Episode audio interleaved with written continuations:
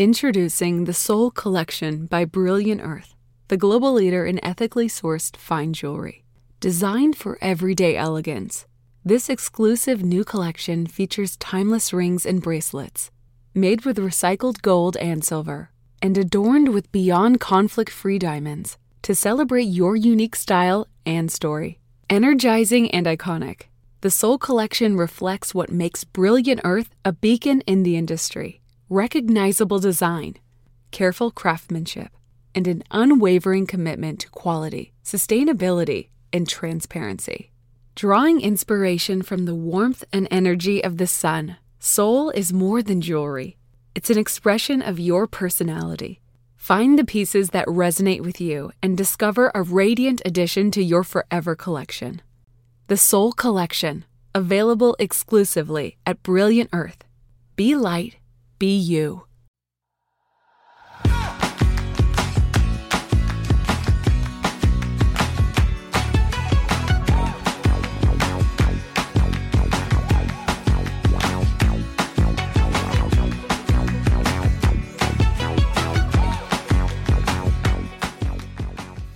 Hola, esto es Plug and Drive, un podcast de Milcar FM, en su capítulo 58 del 3 de febrero de 2022.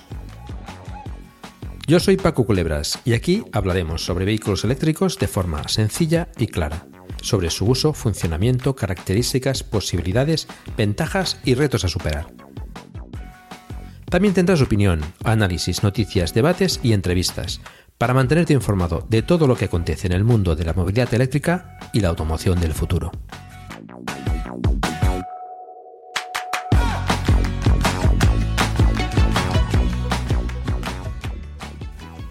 Pues estamos aquí de nuevo en Plug and Drive después de unos cuantos meses sin grabar, por lo cual pues quiero pediros disculpas de teneros un poquito abandonados. Eh, circunstancias personales y, profesionales me han complicado el poder grabar estos últimos meses que han sido bastante complicados.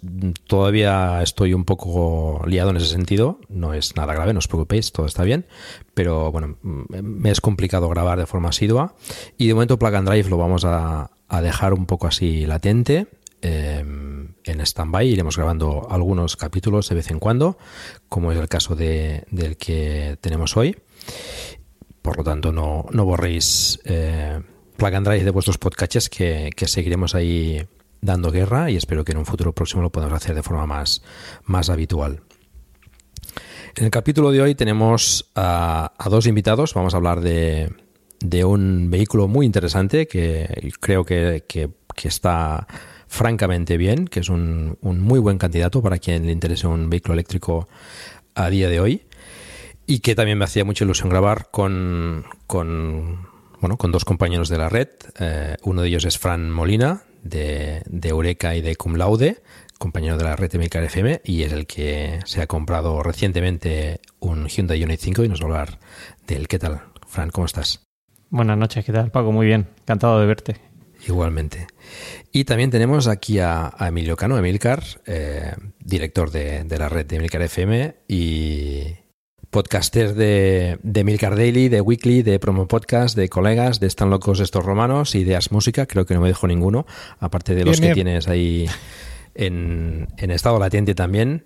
Eh, y bueno, mm, Emilio nos acompañó también hace ya unos meses hablando de su, de su Nissan Leaf, es usuario de vehículo eléctrico.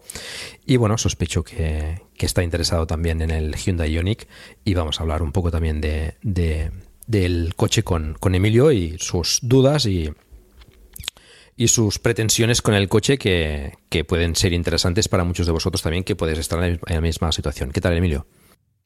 Pues muy bien, muy bien, con muchas ganas, aunque ya he hablado con Fran, eh, que vive mi mismo código postal.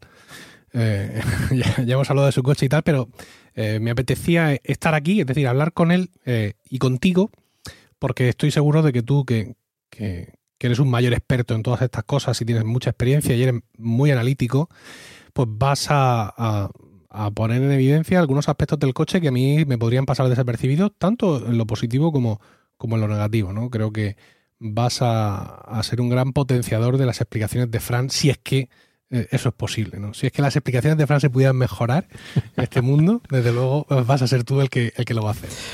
Bueno, vamos a ver, yo creo que, tiene mucho potencial, ¿eh? el Hyundai Ioniq, seguro que también tiene sus puntos negativos como todos, pero en general yo creo que es un vehículo bastante, bastante interesante. Lo vamos a ir viendo a lo largo del capítulo. Antes de empezar, de entrar en harina, digamos, con el, con el Ioniq 5, eh, me gustaría preguntarte, Fran, qué, te ha llevado ¿no? a, comprarte un coche eléctrico. ¿no? sé si ha sido la presión de, tus compañeros de red que ya tienen vehículo eléctrico o, ya tenías esa, esa inquietud. Pues ha sido un poco de todo, ¿no? Efectivamente, llevaba ya tiempo dándole vueltas a la idea de comprar un coche eléctrico. Nosotros tenemos dos coches en, casa eh, y uno de ellos, pues bueno, teníamos realmente. Uno de ellos era un Peugeot 307 que ya tenía 20 años y el pobre tenía hasta grapas en el techo, ya no, daba para más. Y tenía muchos problemas y dijimos, bueno, quizás es el momento de, comprarlo. Y hemos estado los últimos dos años ¿no? dándole vueltas a ver eh, si comprábamos o no comprábamos. Eh, obviamente la pandemia pues, también ha estado un poco por en medio. Y, al final, pues eh, ese fue uno de los motivos, ¿no? Y luego, como, como bien dices, pues eh, llevo ya mucho tiempo escuchando Black and Drive, del que, bueno, soy muy fan, como sabes. Y, y además, eh, probé el primer coche eléctrico en el que me monté, fue el coche de Emilio en el Nissan Leaf, que me dio una vuelta con, con, el coche y, bueno, pues salí encantado, ¿no? Me di cuenta que realmente era distinto a, todo lo que había visto hasta entonces, el, el, automático y el ruido, todo, ¿no? Todo lo que ya sabemos del coche eléctrico y, bueno, fue lo que me hizo plantearme la compra. Y bueno, al contar contigo, que obviamente, como sabes, pues eh, ahora a lo largo del podcast supongo que lo hablaremos, pues te bombardeé a preguntas durante casi dos meses, viendo a ver si lo compraba, no lo compraba, qué compraba. Y bueno, me ayudaste muchísimo. O sea que al final fue un cúmulo de, cosas lo que hicieron que al final pues decidiera comprar el, el coche. Bueno, ya nos dirás al final si, si estás satisfecho, ¿no? Que sospecho que sí. Em, has dicho que entonces que, es el único coche de la familia, ¿no? Ahora. Bueno, tenemos dos. Eh, teníamos un eh, Toyota Verso y seguimos teniendo ese Toyota Verso que ya tiene 10 eh, años, 11 años, perdón, va a ser 12. Y bueno, es un coche con el que estamos muy contentos, muy satisfechos, pero se dio, bueno, la situación que yo fui a Toyota a preguntar por eléctricos y bueno, allí realmente no me ofrecían nada porque no lo tenían eran híbridos enchufables y, no terminaban de encajar con lo que íbamos buscando, ¿no? Eran muy pequeños, eran muy grandes y no, estaban dentro del, segmento de, coches que íbamos buscando. Entonces mantenemos ese coche de combustión, ese Toyota Verso, que además está muy bien equipado, fue una buena compra en su momento y seguimos utilizando, pero obviamente eh, ahora, como comentaremos, y esto ya me lo, me lo dijiste tú y bueno, lo has avanzado en más de un podcast, el coche principal de la familia, también me lo dijo Emilio, es el Ioniq 5. O sea, el otro ha pasado a un segundo paso, a un segundo plano, perdón.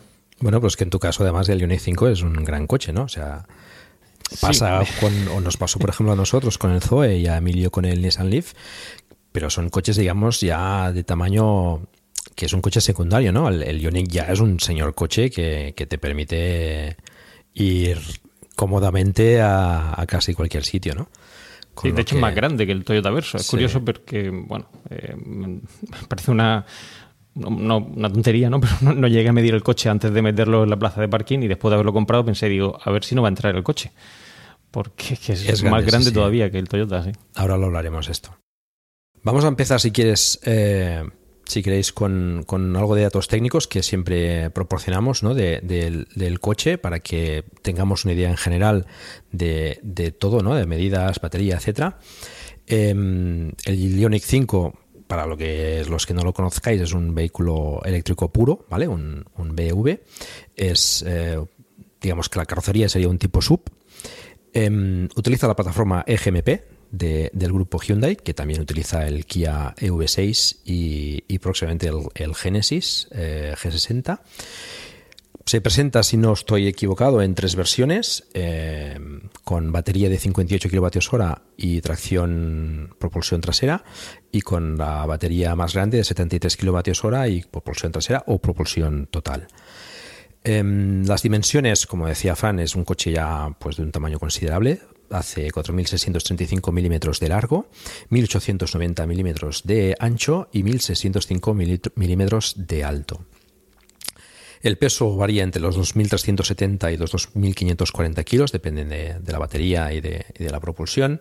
Tiene un coeficiente aerodinámico para ser un sub bastante, bastante bueno, 2.028.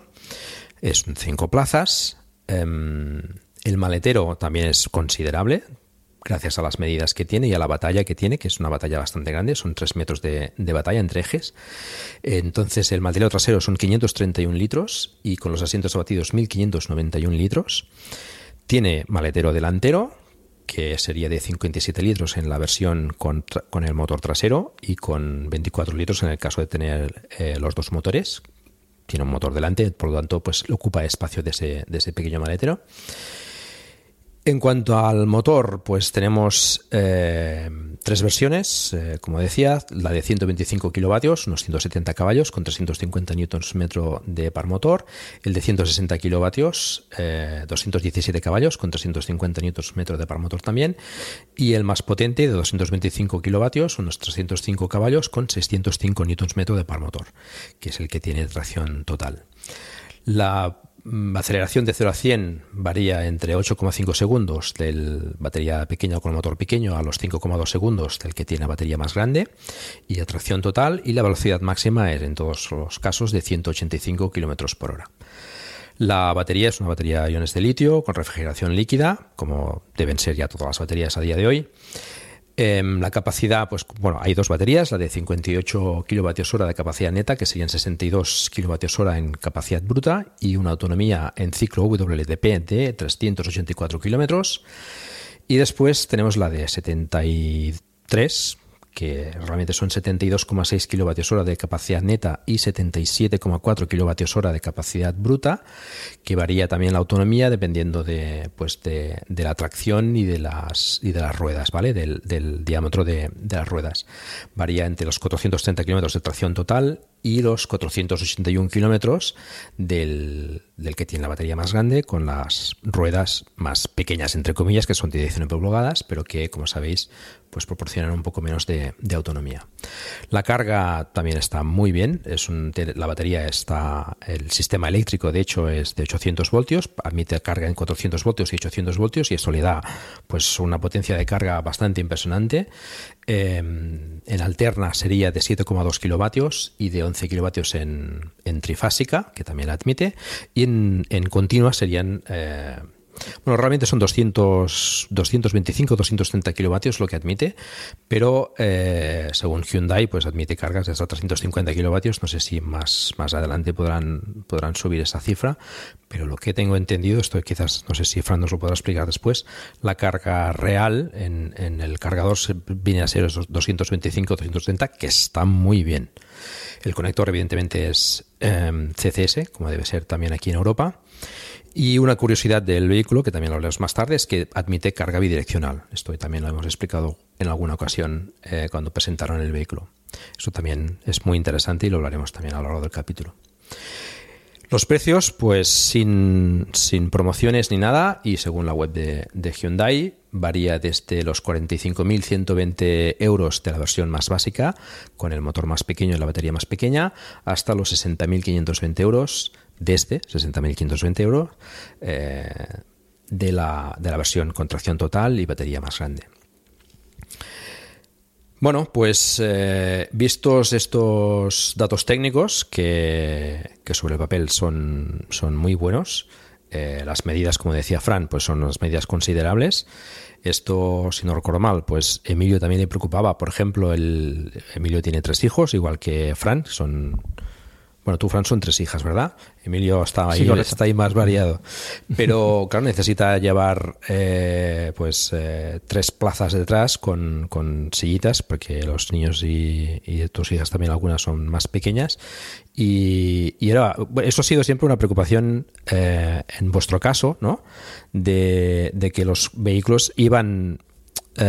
les faltaba esa esa parte familiar, digamos, ¿no? Para llevar más familia en la parte de atrás, aparte de pues la eh, Model X y cosas eh, muy grandes que no encajan en, en, la mayoría de presupuestos, pero en los coches, digamos, más normales, pues faltaba encontrar ¿no? esta, esta capacidad en, en, las plazas traseras. Y eso también se lo da pues eh, esa, esa batalla de, de 3 metros, ¿no? que, que, que es una batalla bastante grande y que, y que le permite también tener las ruedas muy atrás y por lo tanto las plazas traseras quizás más, más anchas. ¿no? Hay algún vehículo que también puede ser interesante, como, como los uh, lo del grupo Volkswagen, el, el, el, ENIAC y el, y el ID4, pero parece que el Hyundai tiene unas plazas traseras bastante, bastante buenas. Bueno, lo veremos después, no nos avanzaremos. Eh, empezamos, si queréis, hablando de, del exterior. Es un coche muy peculiar, la verdad. Eh, se dice que es una estética neo-retro, ¿no? Eh, está basado en el, en el, Hyundai Pony. Yo os he puesto una foto aquí en el guion eh, del Pony, que es un coche bastante antiguo, pero que bueno, sí recuerda un poco al el, el Ioniq 5 a, al, al, Pony, ¿no? Estas, bueno, estas líneas más angulosas. Es un coche que estoy seguro que, que, que gira las cabezas cuando, cuando vas por la calle. Tiene una estética siendo, siendo especial, no es una estética tampoco estrambótica, no, no sé cómo decirlo, es... Sí, que no es como Mini Sun Leaf. Bueno, sí, no, no, no, no quería llegar yo a ese nivel, no, pero, si es que pero sí, sí, mejor, tiene razón. Este es el elefante en, Sí, la, sí. en la sala. El sapo es el sapo y bueno, tiene una estética curiosa. Sí. Pero el, el, el Ioniq es bonito, la verdad es que es un, es un diseño siendo fuera de lo común, ¿no? Tiene una especie de aire de prototipo. Eh, con esta mezcla ¿no? de, de ángulos rectos y, y los faros. Bueno, yo veo que, que, que, es una estética muy peculiar, ¿no? Sí, de hecho llama la atención. Es una de las cosas que acabas de mm. decir. No es que lo fuéramos buscando precisamente, pero sí que es verdad que, que llama mucho la atención el coche. Porque ese estilo neo-retro, como bien comentas, eh, es que es muy peculiar. De hecho, hay gente que no le gusta el coche, pero eh, sin duda llamar la atención, llama la atención porque es distinto ¿no? a todo lo que puedas ver en, ahora mismo en el mercado. Porque parece antiguo, pero no lo es. Y, y mezclas esos toques modernos ¿no? con, el, con los toques retro que, como bien comentas, eh, parece que provienen de ese Hyundai Pony. Y por fuera, bueno, ya digo, más allá de que ahora hablaremos de las diferentes versiones, puedan tener más lucecitas o menos, eh, de día, vamos, eh, llama la atención el coche desde lejos, vamos.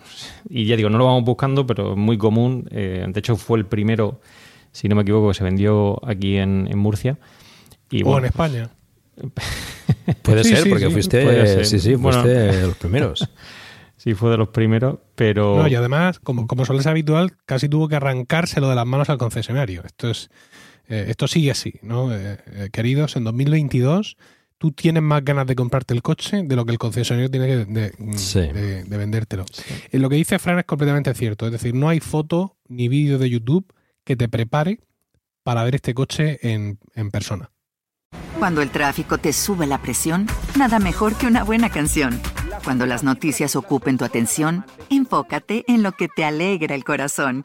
Y cuando te sientas mal, un buen médico te ayuda a sanar.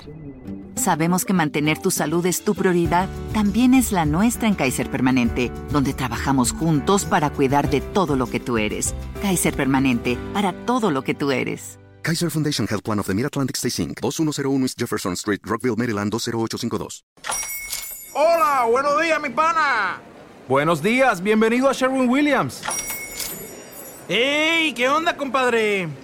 ¿Qué onda? Ya tengo lista la pintura que ordenaste en el ProPlus app. Con más de 6.000 representantes en nuestras tiendas listos para atenderte en tu idioma y beneficios para contratistas que encontrarás en aliadopro.com. En Sherwin Williams somos el aliado del PRO. O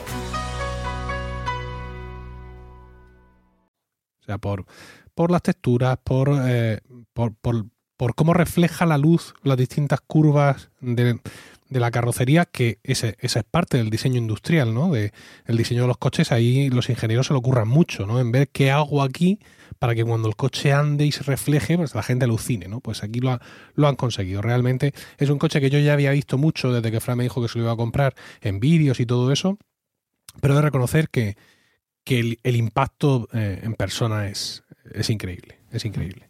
Sí, de hecho nosotros estábamos entre tres alternativas. no lo he dicho al principio, pero a Emilio también le comí mucho la cabeza porque a mí un coche que me encanta es el Kia Eniro. Es un coche, me parece un coche muy bueno, muy versátil, muy espacioso y además una autonomía envidiable. De hecho, vamos, tengo muchos amigos que lo, que lo tienen y hablan maravillas de él. Eh, esa fue una, una, de las primeras alternativas que de hecho estuvimos casi casi a punto, pero coincidió con la pandemia y fuimos retrasando la compra y fue cuando salió este, este Hyundai. Luego está el Kia, el EV6, el V6, este que, que acaban de sacar también en Kia, pero que, bueno, luego comentar algunas cosas comparando un y otro coche, por los cuales yo todavía me decantaría por el, por el Hyundai. Y luego estuvimos probando otros, ¿no? Como fueron el, como ha comentado Paco, el, el ENIAC eh, de Skoda y el ID4, el ID3 también, pero era más pequeñito. Y, además, esto creo que no se lo he dicho a Emilio, pero cuando fuimos a comprarlo al concesionario, fuimos aquí a, a Hyundai, a Gasmóvil en, en Murcia, em, básicamente entramos y salimos con el coche comprado directamente, porque la persona que nos atendió allí, Carlos, nos explicó el coche, nos vendió el coche realmente y en los otros concesionarios eh, me daba la sensación de que eh, parecía que había que ir tirando, ¿no? Es decir, no tenía muchas ganas por, de venderlo, ¿no? Mientras que aquí ya digo, este, esta persona nos explicó con todo lujo de detalles cómo funcionaba el coche y bueno, nos convenció tanto a mi mujer como a mí de que era, de que era una muy buena opción y no, de hecho no, no miré en otros concesionarios. Ya sé que no es lo ideal, pero creo que, hicieron un buen trabajo y dije, pues esta es la opción. Y el precio que te hicieron también está bastante bien. Sí, efectivamente. De hecho, había unos precios promocionales al ser primeras unidades. Eso sí que era algo que nos echaba un poquito para atrás porque el 307 es un coche que, bueno, sus, eh, sus primeras unidades tuvieron muchísimos problemas. Había una página web muy, muy graciosa que era 307fallos.com y bueno, yo con ese coche he pasado de todo, ¿no? De ir por la autovía 120 y que se apagara, como si fuera un ovni, ¿no? Que te aduce, pues directamente el coche se paraba y, luego se, encendía de nuevo. Eh, y bueno, todo tipo de problemas eh, que, tuve durante ese tiempo. Y claro, el que fuera un coche nuevo, y esto a Paco también se lo dije, pues eh, de alguna manera me frenaba, ¿no? Es decir, a ver si iba a tener muchos problemas, muchos defectos similares a los que ya sufrí con el 307. Y bueno, llevamos casi seis meses y de momento bien, toco madera y parece que funciona. No tiene muchos problemas que yo sepa. Bueno, además Hyundai ya tenía experiencia, digamos, en, fabricar vehículos eléctricos que el Ioniq anterior y el Kona.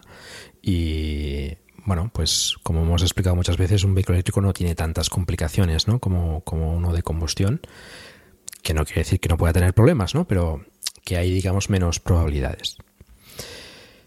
Bueno, pues eh, del exterior la verdad es que, como comentaba antes, es un sub, es el, parece un más bien un compacto un poco así mm, reforzado, ¿no? Musculoso. Em, en la parte trasera también es bastante peculiar, con ese alerón también bastante grande, que, no es que lo hace, pero bueno, es, es, es, un, es una parte importante además para la aerodinámica del coche, que está muy bien conseguida. La parte de delante también, em, con ese capó también que, que, es, total, ¿no? No, no es, cubre incluso las partes del lateral está, no sé, yo creo que la estética está muy bien conseguida. ¿eh? Mm, esa mezcla de, eso, de, nuevo y viejo, les ha salido muy redonda, muy, muy, bien. Tiene también el, tema de, la, de, las dos compuertas de entrada de aire en la parte delantera. Eso lo quería explicar después, sí, pero eso son, sí, es la, la, refrigeración activa, digamos. O sea, la, parte delantera del coche es totalmente cerrada, como, como son la mayoría de eléctricos. Y, abajo no, tiene unas, unas compuertas que se abren automáticamente cuando el coche considera que, necesita refrigeración, con lo cual pues eh, está, está muy bien. Y bueno, del exterior, no sé, mm, las manetas son manetas enrasadas también, eh, como, como, los Tesla o como el, el, el Jaguar E-Pace. Sí, ahí cambia, cambia en función del, del modelo. Eh, yo hablaré, yo tengo el modelo Light, pero em, el, modelo tanto el Star como el, como el Energy, esas manetas son uh, retráctiles automáticamente, es decir, se, se abren automáticamente eh, si te acercan, ¿no? En mi caso el Light, pues hay que presionar un, botón, ¿no? Para que, para que se abra el coche y luego apretar en uno de los lados para que se abra la maneta. Una de las cosas que llama mucho la atención, tanto aquí en el Ionic 5 como en el EV6 de, de Kia, em, es el hecho de que no tiene limpia trasero. ¿vale? Según Hmm. eh, dijeron en su momento tanto Hyundai como Kia, el flujo de aire por encima del coche y el ese alerón pues hace que pues, si está lloviendo, ¿no? pues que el, el agua fluya de manera aerodinámica pues, sobre el coche y que no haga falta ese limpia trasero. Y a la Eso llama la que- atención porque, claro, todo el mundo va buscándolo, ¿no? Va buscando limpia parabrisas trasero y no está. ¿Y funciona No es a que la práctica eso? o- Ahí ¿Sí? buena pregunta. Esa es uno de los primeros problemitas ¿no? que, Sí. que ya tenemos. Realmente, eh, yo diría que depende de lo limpio que lleves el coche. Es decir, si el coche está muy limpio, pues realmente eh, no hace falta un limpio parabrisas, ¿no? Con el, efectivamente, con ese flujo aerodinámico de- del agua, es verdad que, que limpia bastante, ¿no? Siempre se quedan esas gotitas, pero ahora, como lleves el coche un poquito sucio, el no llevar el limpia parabrisas trasero eh, dificulta muchísimo la visión a través del retrovisor dentro del coche. Entonces, eh, claro, eh, si lo vas a llevar muy limpio sin problemas, pero como esté sucio, mal asunto. Y, y ya digo, creo que está bien, según decían, pues eh, mejora la, esa, esa aerodinámica del coche, que como bien dice, bueno, Hyundai lo vende como un CUV, no es ni un sub ni un compacto, ¿no? Le llaman CUV, CV, no sé, por, por lo menos así lo, lo venden, eh, porque no es tan alto como un sub, pero no, no es tan bajito, ¿no? Como un- una berlina pero eh, yo no sé hasta qué punto realmente el no incluir ese limpia parabrisas trasero mm, reduce tanto ese coeficiente aerodinámico como para no justificar e- esa inclusión. Que ya digo, en caso de que esté muy sucio el coche, realmente se hace prácticamente inservible la, la luneta central trasera. Bueno, la verdad es que el, que el que no tenga esa, esa pieza, pues deja el coche más bonito también, ¿no? Más, más, más llamativo, ¿no? Bueno, se puede solucionar relativamente fácil con una capa de estas de, de tratamiento cerámico que, que hace que el agua, digamos, fluya más de forma más, más, eh, más rápido y que, y que suele funcionar bastante bien. Es una solución relativamente barata y, y práctica. Y bueno, en contrapartida tienes un- una estética trasera pues muy, muy bien conseguida, ¿no? Bueno, También tenemos el punto fuerte que aquí en Murcia llueve poco, entonces Sí, sí, sí. no es que haga mucha falta. Vale, pues eh, bueno, del exterior, ¿alguna cosa más a comentar? La iluminación. Sí, bueno, la iluminación yo lo considero, bueno, y comparado con tanto con el 307 como en el Toyota Verso, para mí es- ha sido un salto cualitativo y cuantitativo porque es que realmente es- Bueno, el 307 es un coche de 20 años, de- tenía, Claro, que, claro. tenía que haber bastante diferencia, pero la, Sí, la sí, verdad es que es una iluminación bastante buena, ¿eh? la, del, la del Ioniq Mm. 5. Ujú. Vamos, funciona realmente bien. De hecho, lo descubrí también que incluso mi versión Lite tiene una, um, un control de luces eh, para no eh, deslumbrar efectivamente con las, con las luces eh, largas. Y bueno, no, lo sabía, ¿no? Y luego hace como una especie de U en los dos lados, según lo miras de frente, que llama la atención. Y luego, en función del modelo, eh, en el caso del modelo Light, en mi caso no, lo incorpora, ¿no? Esa iluminación que es una tira LED que va de faro a faro. Pero en el Energy, que sí que lo he visto, y me he montado también, tanto en el Star como en el Energy, en el caso del Energy sí que tiene esa línea, ¿no? Esa, esa línea de faros LED que, que une los dos faros centra- bueno, los dos lados del coche y que le da un aspecto así un poco como coche fantástico, ¿no? Porque es una línea que los une y, y llama, llama bastante, llama todavía más la atención, ¿no? El, por fuera.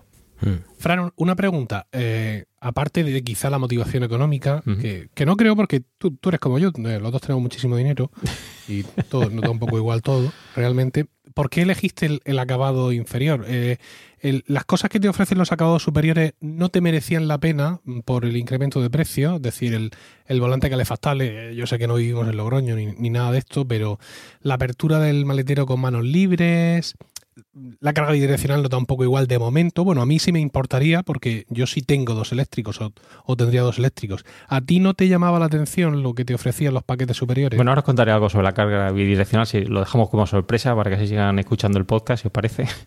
Eh. Pero bueno, es buena pregunta, ¿no? Porque efectivamente hay tres modelos, el Light, el Star y el Energy. Y bueno, yo realmente me dedico al marketing, ¿no? Soy catedrático de marketing y yo creo que obviamente me podrían haber vendido el modelo eh, Energy sin ningún problema, ¿no? Eh, me hubieran tratado de convencer, pero es que la persona que me lo vendió realmente me preguntó, ¿para qué vas a utilizar el coche? ¿Cuál va a ser el uso que le vas a dar al coche? Y claro, yo le expliqué, bueno, va a ser un coche, sí, principal de la familia, porque esperamos que entre comillas, eh, deja un poco de lado ese Toyota Verso, pero vimos los acabados que tenían tanto el modelo Star como el Energy y sinceramente en el digamos en el día a día nosotros no utilizamos tanto el coche como para justificar ese incremento de precio que va en escalones casi de 5.000 euros, ¿no? A pasar de uno a otro que hasta cierto punto, pues eh, ya incluso el modelo Light tiene cosas que, ya digo, descubierto hace poquito, hace semanas, como es el caso del deslumbramiento, ¿no? Con las luces largas, que no sabía ni que, incorporaba, ¿no? Entonces, claro, el modelo Star pues tiene cosas que, que, son interesantes, yo lo he probado. Por ejemplo, ya lleva el, el head Display, que no lleva el modelo Light. Em, pero bueno, ya es algo que, ya digo, en, los kilómetros que puedo hacer a nivel de, del día a día o, semanales, no me, no me, compensaba. Y tenía una cosa que sí que me parecía llamativa, a lo mejor a ti, Emilio, te puede resultar interesante. El modelo Star y, el Energy también, en las plazas traseras tiene em, eh, los parasoles, ¿vale? Es decir, que los puedes estirar, ¿no? Enganchar y de alguna manera pues te protege un poquito más del sol eso era algo que bueno, a mí yo lo tengo en el Toyota Verso, me parece muy, muy práctico, sobre todo si llevas a los niños detrás y no quieres que tengan mucha luz y quieres que se duerman, pues eso viene bien. También eh, lo probé y tengo que decir, y de hecho hay muchos foros que lo reportan, que el, tener esas cortinillas traseras em, incrementa un poquito el ruido porque no están muy conseguidas, vibran bastante, de hecho lo he probado y se nota la vibración. Pero bueno, ya depende de los de Kimiki que sea uno con el ruido y cuánto griten tus hijos, ¿no? Detrás en el coche y te preocupe más o menos. Y luego ya el Energy, que sería el tope de gama, bueno, estoy hablando de grandes rasgos, no hay muchas más diferencias entre los tres modelos, luego si queréis los comentamos.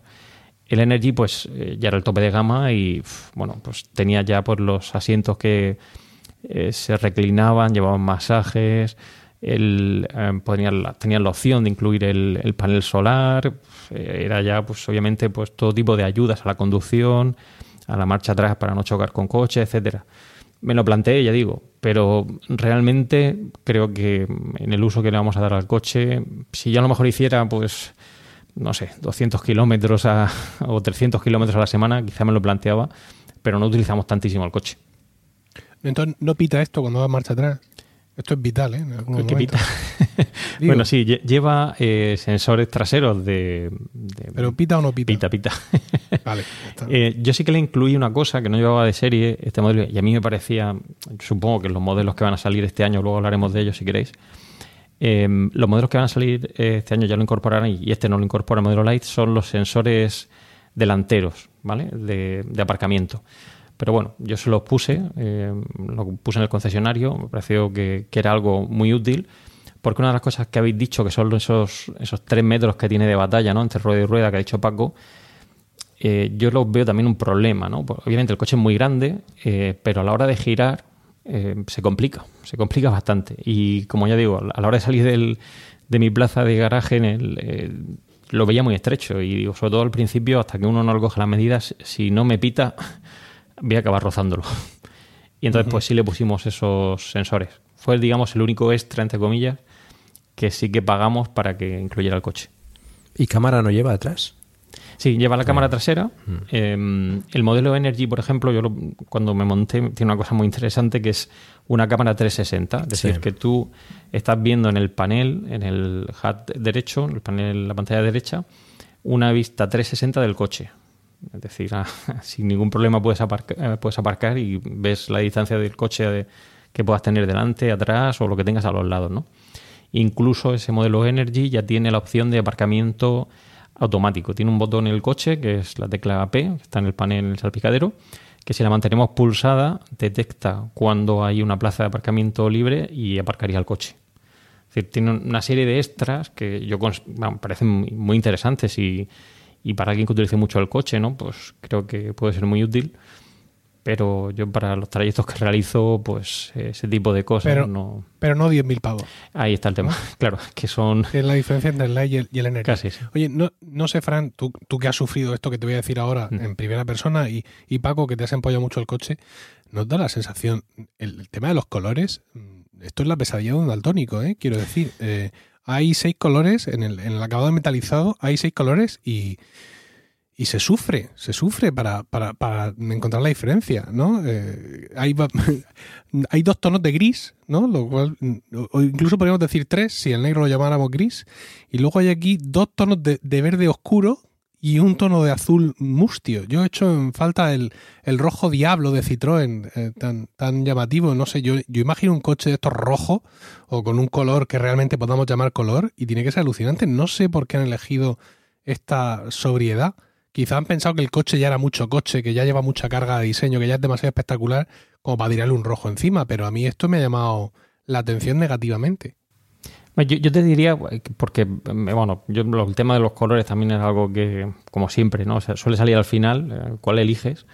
Yo tengo el azul mustio este que comentas, es el Lucid Blue. Sí. Pero bueno, que la verdad que em, a mí me parece, bueno, queda bonito, ¿no? Es decir, sí, sí, al final lo que era el contraste de colores con, con el paso de rueda y demás, que queda bonito. Ahora, realmente como color interesante, a mí me gusta el unos colores mates que tiene el, Hyundai Ioniq 5, que son colores mates en color gris y que todavía llaman más la atención. El modelo Energy que yo vi tenía ese, ese color eh, gris mate y bueno, pues es impresionante. O sea, se ve a la legua y, es precioso. Es, eh, pues, si tuviera que volver a comprarme el coche y no me importara pagar esos 10.000 euros de más, pues el Energy con ese color sería, vamos, si me hubiera tocado la lotería este año sería sin duda una gran compra. Cuando el tráfico te sube la presión, nada mejor que una buena canción. Cuando las noticias ocupen tu atención, enfócate en lo que te alegra el corazón. Y cuando te sientas mal, un buen médico te ayuda a sanar. Sabemos que mantener tu salud es tu prioridad, también es la nuestra en Kaiser Permanente, donde trabajamos juntos para cuidar de todo lo que tú eres. Kaiser Permanente, para todo lo que tú eres. Kaiser Foundation Health Plan of the Mid-Atlantic Stay Inc., 2101 East Jefferson Street, Rockville, Maryland, 20852. With a Planet Fitness Black Card, you don't just get a great workout, you get a great perk out because your membership is packed with perks. Join for just $1 down and $24.99 a month. Sign up for the Fiat Black Card for $1 down and get all the perks. Deal ends November 22nd. See Home Club for details. Pero aquí en el configurador, mm, en el configurador yo creo que esos colores están disponibles en cualquier coche. ¿eh? Sí, bueno, yo cuando lo compré, como eran primeras unidades, estaban en campa, era, ah, tenía que ser el Lucid Blue o, los colores estos eh, verdes oscuros que, comentabas. Sí, sí. Ni siquiera estaban en blanco, que era también otra de las opciones que valorábamos. Y mm. que era el, el, coche que tenían allí de prueba de Hyundai era blanco y no, también nos llamaba la atención, pero por eso nos decantamos mm. por el Lucid Blue. Ahora, ya digo, para mi mm. gusto, los colores más de grises que incorpora este Hyundai Ioniq 5 eh, de hecho, lo habréis visto si miráis algunas eh, reviews en, diferentes páginas, suele ser el que dejan ¿no? para, para, pruebas y que llama, llama la atención. ¿eh? El, contraste de colores, el paso de rueda, en un color un poco más, más oscuro, etcétera, es, precioso. A mí me parece un coche muy bonito. ¿Y dices que sacan modelos nuevos este año? Vale, ahí, ahí quería llegar, sí. esa es una de las cosas, como os he dicho, que yo. Mm, me frenó ¿no? la compra del coche porque tenía clarísimo que este coche tenía cosas que ahora veremos que creo que se podían mejorar y de hecho lo van a mejorar. El, nuevo modelo que parece ser que sale este año em, va a incorporar más batería. Em, uno de los pequeños em, problemas que ha tenido este coche en comparación, por ejemplo, con el Kia, el EV6, es que, como ha dicho Paco, este tiene una batería de casi 73 y el eh, EV6 son 78, me parece, o algo así. Em, y han analizado el, Hyundai Ioniq 5 y se dieron cuenta que había espacio para poner más eh, baterías. Y parece ser que el coche que sale este año, em, el nuevo Ioniq 5, tendrá 77. Es decir, que le va a dotar de una autonomía pues muy cercana a lo mejor a la que ya tiene el Kia, el EV6, ¿no? Es lo que van diciendo y, y, está ya más que comprobado que hay espacio de sobra para poner esas, esa celda, ¿no? Entonces me da la sensación de que, bueno, este ha sido un, obviamente un lanzamiento muy, muy interesante por parte de Hyundai, pero muchas de las cosas que yo ahora también creo que, van a tener que solventar, o que yo de hecho creo que son fundamentales, irán mm, eh, incluidas en esa nueva versión que yo creo que va a salir este año, por lo que he podido leer. Vale, pues ya, nos explicarás. En cuanto a los colores, eh, sí que todos estos colores apastelados, digamos, y más, más tenues, mm, yo creo que por parte de Hyundai más bien por ahí, ¿no? Ya el coche llama bastante la atención, pues con un rojo de estos eléctricos o, colores muy, muy llamativos, pues quizás eh, la estética se hubiese visto más, más perjudicada, no sé, ¿no? Entiendo que, esto Hyundai lo ha, lo ha estudiado bastante, ¿no? La verdad es que no, no bueno, eso ya son decisiones de, de marketing que quizás Fran nos pueda, nos pueda orientar más, pero... mm, Es lo mismo que las llantas. Por ejemplo, en el son caso... bastante peculiares las llantas también. Claro. Las mías son las de 19 y bueno, a mí me parecen muy bonitas, pero hay gente que no, eh, no les llama la atención. El Energy de unas llantas eh, pues todavía más estrelladas, ¿no? Y que todavía son más peculiares. Y hay gente que no le gusta. O sea que, ya digo, el coche realmente, como ha dicho bien Em- Emilio antes, yo creo que hay que verlo. Verlo en persona, em, porque es difícil eh, haciéndose, hacerse una idea viendo fotos o, o un vídeo de realmente lo que es el coche. A nosotros nos llamó la atención en cuanto lo vimos, pero hay gente que eh, realmente pues le parece un diseño raro, entre comillas. Bueno, es raro, es raro. Lo que Sí. pasa es que, bueno, pues hay gente que le gusta y gente que no, ¿no? que no, no nos puede gustar a todos lo mismo, ¿no? Pero hay que reconocer que es diferente, ¿no? Por lo menos el, el- diseño en general. Em, bueno, pues eh, ya nos explicarás estas eh, diferencias también con el, con el V6, también eh, el Kia V6 comparte plataforma con el, con el Hyundai Ioniq 5 y, y prácticamente la mayoría de cosas son, son prácticamente iguales, excepto algunas pequeñas diferencias con esto de la batería y, y, bueno, acabados, el diseño también es diferente, quizás el, el Kia es más, más juvenil, quizás, eh, no sé, eso ya también, también va, va a gustos, ¿no? Sí, el, el Kia realmente es más, um, más una berlina, ¿no? Más, Hmm. yo diría más tradicional, ¿no? Mucho más tradicional. Eh, y también tiene una mejora en cuanto a aerodinámica, más bajito. Eh, eso fue otra de las cosas por las que nos decantamos por este Ioni 5, era más alto. Y bueno, yo mido 1,90 y necesitaba un coche alto. No quería ir eh, ni muy agachado, ¿no? Ni muy tumbado en el coche. El, a mí el Kia, el EV6, me parece un coche precioso también, muy bonito. Pero hay cosas que a mí me harían decantarme todavía hoy en día por el, por el Ioniq, ¿no? Poneros un ejemplo, que a lo mejor parece una tontería, a mí en mi caso me ha parecido muy peculiar. Una de las cosas que tiene el Ioniq 5, que, que no incorpora el Kia, es la isla flotante. Lo que es el reposabrazos que tiene el, Ioniq 5 lo puedes desplazar hacia adelante y hacia atrás. Y todo el espacio que tienes entre las dos plazas delanteras queda libre. Eh, esto parece, ya digo, una tontería, pero esto permite que si uno quiere ir más ancho en la parte de delante y no tienes ocupantes en la plaza, en las plazas traseras, puedes echar esa isla hacia atrás y claro, queda todo muy diáfano. Hay sitios de sobra para poner las piernas. Y en el hipotético caso de que no pudieras entrar por el asiento del conductor, pues perfectamente podrías entrar por el asiento del acompañante. Simplemente entras y como está todo en línea, pues esto lo había visto yo, si no me equivoco, hace años en un Honda, no recuerdo el modelo, eh, era de combustión y, y a mí me llamó mucho la atención, ¿no? El que fuera tan diáfano la parte delantera, porque como veremos ahora, la palanca de cambios está en el volante, pues era una cosa que a mí me gustaba, ¿no? El Kia, el EV6 era más tradicional, pues la típica consola central, muy bonita, pero esto a mí me hacía pues eso, ver que tenía algo distinto y que a mí me da una funcionalidad, pues cuando voy solo en el coche, echo hacia atrás la isla y, y tengo sitio de sobra. Sí, eso está muy bien. Yo lo, veo también muy práctico. Bueno, pues eh, pasamos a hablar de- del interior ya directamente, ¿no? Mm, esa consola delantera, por ejemplo, eh, con las dos pantallas, ¿no? Eh, en tu caso creo que, que es en color negro, ¿no? A mí me chocó mm, ese marco de color blanco, ¿no? Con las pantallas en negro que, que bueno, es una- un contraste un poco raro, ¿no?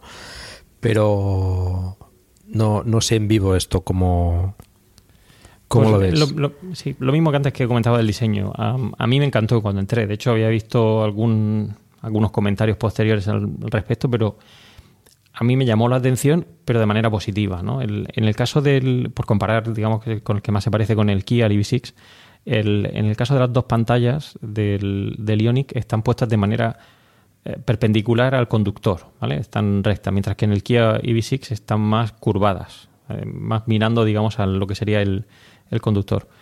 Eh, a mí el, el que tuviera esos marcos blancos, pues eh, realmente me gustó. De hecho, puedes cambiar el fondo, ¿no? En fondo negro, fondo blanco a tu gusto. Pero tiene la ventaja de que si lo pones en fondo blanco, eh, da la sensación de que esas pantallas son más grandes. Entonces, claro, queda muy bonito, queda muy, yo diría muy limpio, ¿no? Poniéndolo en el fondo blanco, porque parece una continuación, eh, ese marco blanco de lo que sería la pantalla. y da la sensación de que esa pantalla, que, que ya de por sí a mí me parece grande, no es que sea enorme como pueda tener a lo mejor un Tesla, pero da la sensación de que es todavía más grande. Entonces queda, queda muy, muy llamativo y, muy funcional ¿no? a la hora de, utilizarlo. Bueno, hay bastante pantalla, son dos pantallas de 12 pulgadas y pico, creo. O sea que yo creo que tiene más pantalla que un Tesla. Eh, y además la pantalla se ve muy bien. He tenido oportunidad de verla en vivo también y, la definición y la respuesta de la pantalla es muy buena. Y aporta muchísima información además. La central, por decirlo de alguna manera, la que tiene todos los elementos multimedia, así que es táctil, y la que sería lo que sería el panel de control del coche, ¿no? con las revoluciones y demás, esa pues tiene las mismas dimensiones, pero no, es táctil, se maneja con los controles del, volante. Eh, pero tanto una como otra se pueden configurar tanto en fondo blanco como con fondo negro, ya a gusto del, bueno, conductor. Sería un poco peligroso ¿eh? meterle la mano ahí para tocar la pantalla. Es, lógico que no sea. Yo, por ejemplo, Em, he cambiado, ¿no? Tiene una cosa muy chula también el coche, aparte de que mi mujer dice que es un ordenador con ruedas, pero em, tiene la posibilidad de configurar diferentes usuarios em, en el coche, ¿no? Y bueno, yo por ejemplo tengo configurado mi usuario con fondo negro y con una serie de matices en la configuración del coche. Por, por ejemplo, cuando entro al coche no quiero ningún ruido, entonces no, está apagado todo, radio, etcétera. Mi mujer al contrario, ella entra y quiere que suena, que suene la radio. Eh, y luego toda una serie de em, funcionalidades que te permite el Ionic 5 para que en función del conductor pues se adapte ¿no? al, uso o, cómo te guste llevar esos paneles, ¿no? esas pantallas. ¿Y permite configurar también eh, los asientos para cada perfil? Sí, bueno, pero es en, los modelos superiores. claro, claro, claro. Efectivamente, en el caso de que ya vayas a modelos superiores, ya, claro, en el caso del modelo Light es todo mecánico, manual, no, hay, no hay regulación eléctrica de, asientos. Eh, esto, de nuevo, pues fue algo que a mí también, lo que decía antes Emilio, dije, bueno, un poquito más, el modelo Star ya sí que incorporaba esa regulación eléctrica. Y, y fue algo que sí que me lo planteé, sobre todo ya no tanto por los asientos delanteros, sino por los asientos traseros, porque eh, hay posibilidad de regular los asientos traseros desde el lateral de los asientos delanteros. Es decir, eh, tú puedes coger y, reclinar los asientos de atrás. Si Emilio lo convencemos de que se compre el coche, pues él puede coger y hacer que Miguelito, pues su asiento se recline sin necesidad de parar el coche, bajarse y darle hacia atrás a la manivela, sino que dando el botoncito, pues se reclina. Sí, eso no sería buena idea porque Miguelito va a contramarcha. Ah, vale. Vale, entonces, claro, caería de bruces. Pero bueno, en cualquier caso, allá van mis 5.000 pavos extra para el modelo Star. Porque dentro de las manías que tenemos cada, cada uno, yo cuando Rocío se monta en el coche y cambia el asiento, cambia los espejos retrovisores, lo cambia todo, se me llevan los demonios.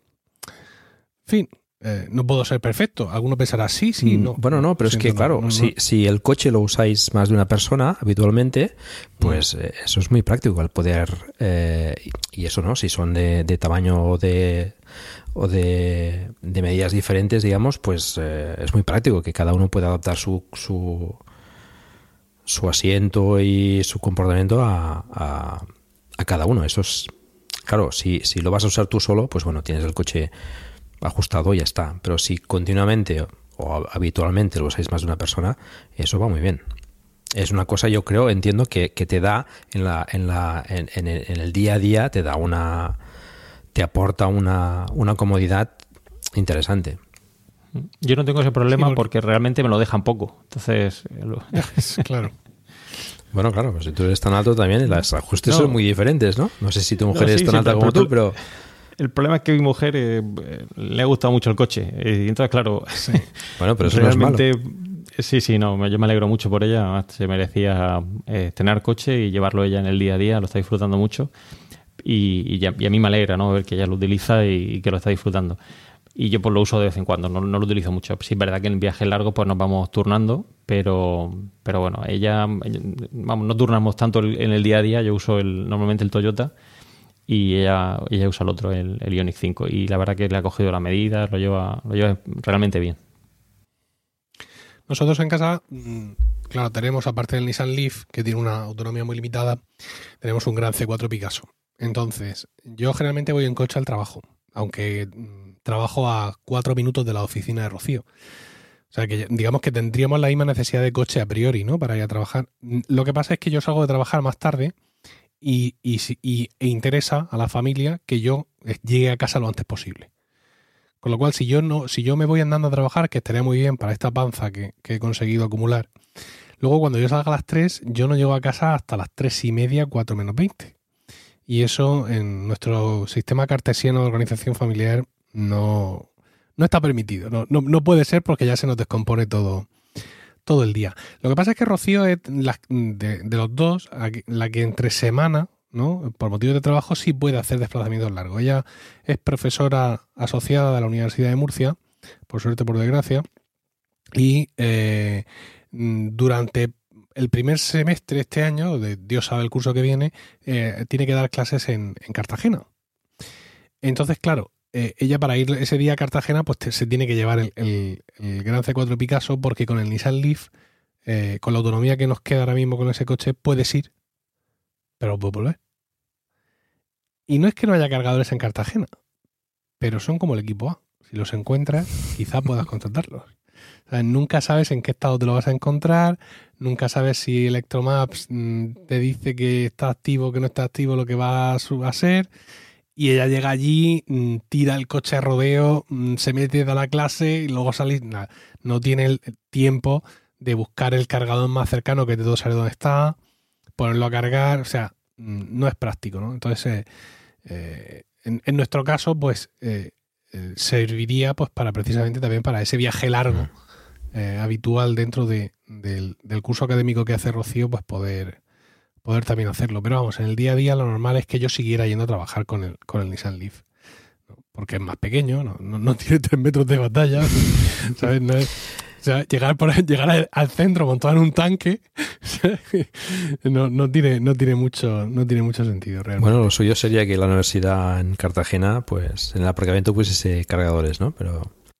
Claro, pero es que mmm, en este caso es el, el ISEN, que es un, un, centro universitario privado que tiene convenio con la Universidad de Murcia, y el campus suyo está en un edificio antiguo de, de los antiguos, de los edificios que hay por allí en eh, que eran del ejército y es un pabellón que está habilitado para eso. O sea, no hay aparcamiento. O sea, es un, vale. un edificio antiguo a pie de calle. Entonces, Rocío deja el coche en la hora por ahí donde pilla. Y es cierto que hay un par de aparcamientos subterráneos que tienen cargadores, pero son cargadores conocidos por estar siempre averiados. Entonces, pues claro, por muchas ganas que tengas de salvar al, al, al planeta, pues no te la puedes jugar. Por eso tenemos que conseguir que Rocío venga a dar clase aquí a, al campus de Espinardo, donde sí tenemos cargadores eléctricos gratuitos para el personal de la Universidad de Murcia. Limitado a un máximo de tres horas, pero bueno, eh, la verdad es que en tres horas le puedes pegar un buen chute al, al coche. Y... Sí, pero para ese viaje no necesito alforjas. ¿Sabes? Porque con la batería del Leaf puedo ir y volver de Espinardo seis veces en un día. Mi problema es Cartagena. Pero bueno, todo, todo se andará.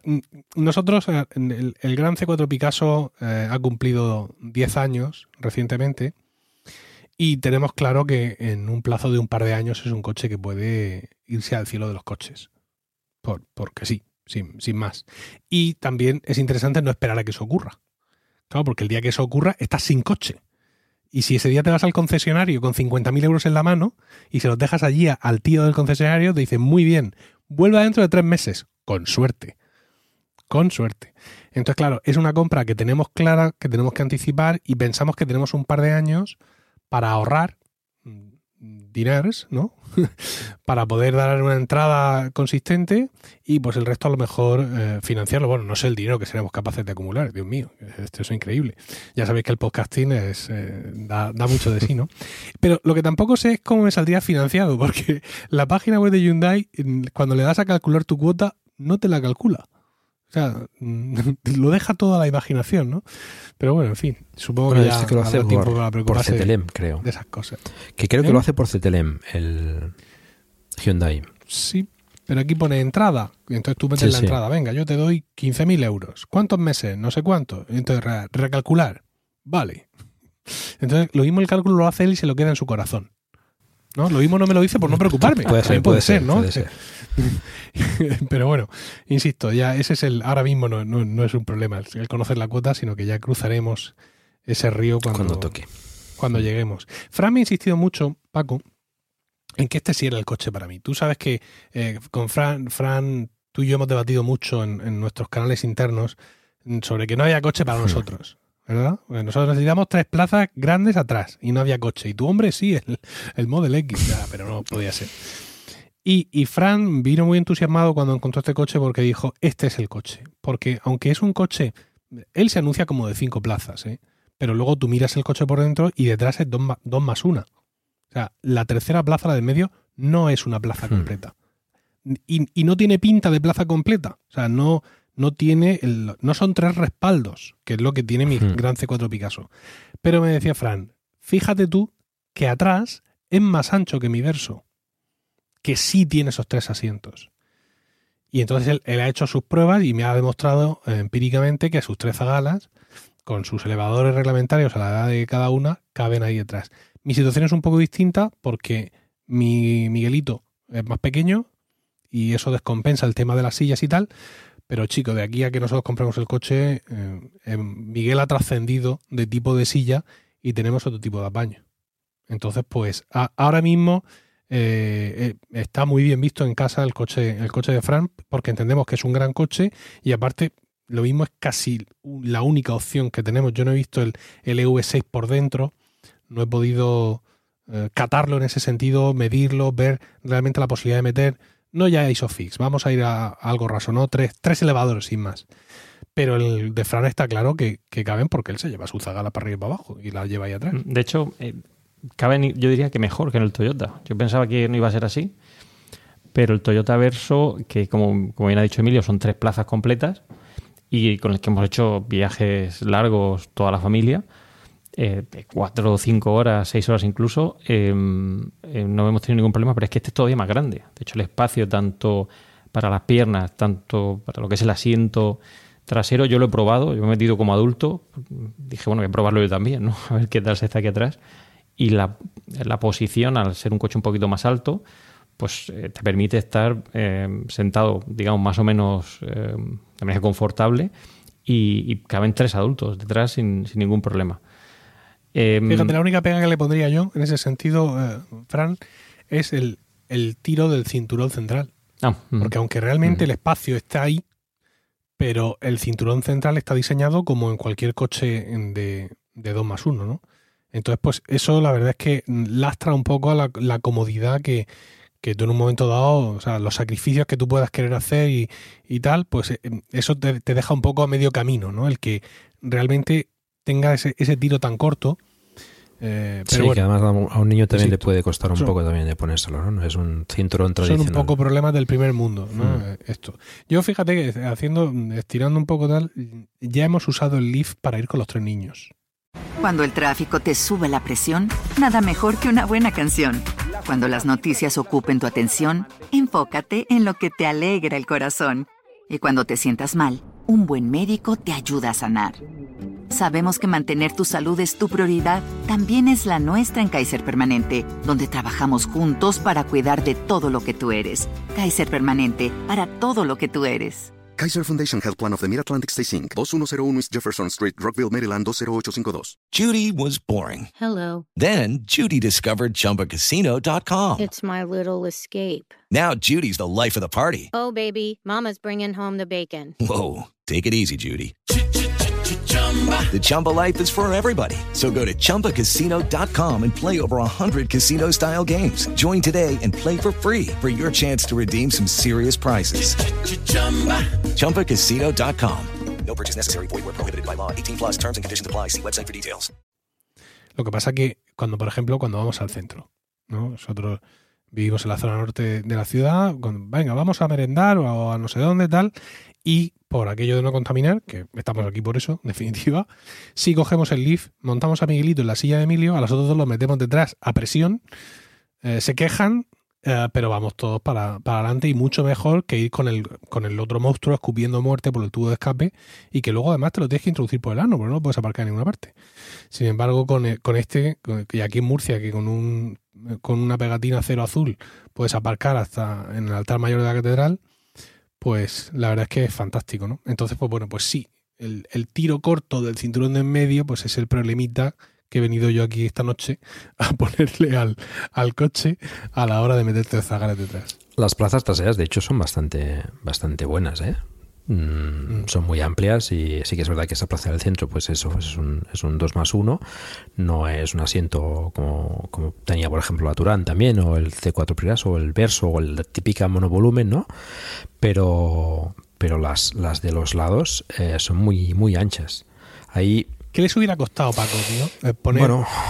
Porque, porque veo, Fran, estoy viendo ahora en la, en la web de Hyundai, no sé si esto está en todos los modelos, pero el respaldo del asiento central se baja y es un posabrazos. Correcto. Sí. ¿Y, ¿Y, no es mejor pasar de esa movida y, y, cascar tres asientos y coronarte? De hecho, yo creo que lo podrían, haber, podrían haberlo incluido, porque yo he comparado los dos coches, sí que os he dicho que el Ioniq 5 me parece que vamos, me parece no, es más amplio, de hecho mis hijas lo corroboran, pero he comprobado que, por ejemplo, en el Toyota Verso, en lo que es el asiento llega hasta, el, hasta lo que sería la puerta lateral, ¿vale? Es decir, están prácticamente pegados. Sin embargo, el Ioniq 5, pues hay perfectamente cuatro dedos entre lo que es el asiento y la puerta. Es decir, que si hubieran hecho un poquito más ancho los, esos asientos, hubieran hecho como en el verso, es decir, lo hubieran llevado hasta el final, hubieran entrado esas tres plazas completas que tú comentas sin ningún problema. En mi caso, ya digo, hemos hecho viajes, ahora si queréis os hablo del primer viaje largo que hicimos, y mmm, se quedaron durmiendo las tres a los 15-20 minutos, eh, reclinaron los asientos y iban muy, muy cómodos. ¿eh? O sea, que a mí me parece un coche de hecho, nosotros ya digo que el Kia Eniro era una, una de las primeras opciones, eh, que parece un coche in increíble, pero este es un poquito más grande. ¿no? Es, ellas han probado los dos, probaron los dos coches y dijeron que aquí iban más anchas que en lo que era el Kia Eniro. ¿no? Sí, sí, no es que son anchas. Y no lo hemos explicado, pero la banqueta trasera se puede también avanzar y retroceder. Aparte de reclinarse, que tampoco es muy habitual, esto también, por ejemplo, lo hacía la Turán que yo tenía, ¿no? Los, los asientos se podían reclinar un poco hacia atrás y, y, eso para los niños en un viaje largo era fantástico, porque se quedaban ahí fritos.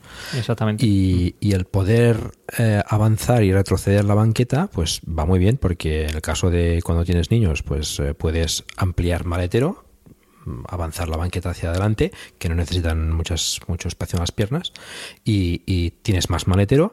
Y en el caso de, ir con personas un poco más grandes, pues la retrasas y, tienes más espacio. Eso está, está muy bien pensado. Uno de los problemas también, por ir poniéndole también alguna pega, que, que ya digo, eh, también la tiene, es el hecho de que cuando abates los asientos o los reclinas, eh, uno, de las, uno de, los, eh, de los asientos va con el central. Es decir, eh, va el lateral y el central se reclinan y luego el otro, ¿no? Bueno, sí. Claro, es... esto hace que si, por ejemplo, mi hija va en medio, pues tiene que um, amoldarse a lo que quiere el acompañante. Sí, sí. o viceversa, ¿no? Sí, sí. Eso sí que es una cosa, pero como bien dices, se pueden tanto desplazar eh, hacia adelante, hacia atrás y reclinarse. Es decir, prácticamente es que es eh, casi un, una cama, ¿no? Decir, se puede. Eh, una de las cosas que tiene el modelo Energy es que los asientos eh, se pueden reclinar prácticamente digo, como si fuera una cama y tienen incluso masaje, ¿no? Entonces, Pero te refieres a los delanteros, ¿eh? En este caso. Sí, a los delanteros, sí. Es que además tienen sí. reposapiés, o sea, que claro, eso en un coche claro. tampoco suele ser habitual, ¿no? Se, se, se levanta el reposapiés y puedes ahí hacer la sí. siesta tranquilamente, bueno, sí, o dormir por la noche sin problema. Sí, sí. Bueno, sí. es lo que decía Emilio, ¿no? Hubiese sido interesante, sobre todo para las familias, eh, hacer esos tres asientos completos y, y, y dar opción a, a, a, pues a eso, a las familias que, que quieren un vehículo eléctrico con, con, con tres niños o, o bueno, o, o, tres adultos, pero, pero dar esa opción al menos a, a, tener unas plazas traseras más, más anchas, ¿no? Lo que, lo que vienen siendo monovolúmenes, ¿no? Esto ya lo hemos hablado también en alguna, alguna, otra ocasión, el tema de monovolumen ha ido a menos y ahora lo que se vende más es el sub, ¿no? Entonces, en este caso, el Ioniq también queda, queda más chulo así, por decirlo, ¿no? De alguna manera. Pero bueno, quizás hubiese podido ser interesante una opción, ¿no? De decir, bueno, pues quiero tres banquetas o quiero unas, eh, un dos más uno, ¿no? Esto hubiese sido más, más, más interesante. Bueno, eh, continuando con, la, con, el interior, eh, las pantallas, ya hemos dicho que tienen bastante información. Eh, hemos hablado también de, bueno, el Hot Display tú no lo tienes, ¿no? En, en tu versión. No. También, por lo que yo he podido ver, es bastante, bastante chulo. Eh, no es una cosa imprescindible, pero que bueno, a la hora de viajar, pues es bastante conveniente, ¿no? Porque te da todo tipo de información, te incluso tiene realidad aumentada, ¿no? Te pinta pues eh, la distancia con el con el este con el vehículo de delante. Em, te indica con flechas ¿no? hasta dónde tienes que girar, está, está muy bien, ¿no? Esto tampoco lo hemos comentado, pero en la pantalla principal, la, la de, digamos, detrás del volante, también te va, te va eh, te va pintando los coches que va igual que hacen los Tesla. Esto no sé si hacen todas las versiones o solo son... En tu caso, ¿a qué te refieres? En, el cuadro central, eh, por lo que he visto yo en algún vídeo, te pinta, te, dibuja ¿no? los coches que, te, que, tienes delante. Sí, y si el de adelante en se la, desplaza... En la, pantalla, ¿eh? En la pantalla del, sí, la pantalla, del velocímetro, digamos. Sí, sí, sí. Esa opción la tiene, es decir, bueno, esa funcionalidad la tiene, ¿no? Que te dice el, como tú dices, te, pinta el coche eh, en, ese, en, esa pantalla delantera que tiene detrás del volante. Eh, yo el head display lo probé, pero bueno, esto también para gustos colores. A mí me distraía más que otra cosa. Supongo que a lo mejor es cuestión de acostumbrarse, ¿no? Eh, sí, supongo que sí. Pero a mí realmente el ver en la pantalla todo eso, em, perdón, en, el cristal todo eso, en la luna, me, me distraía. Yo lo estuve probando un tiempo.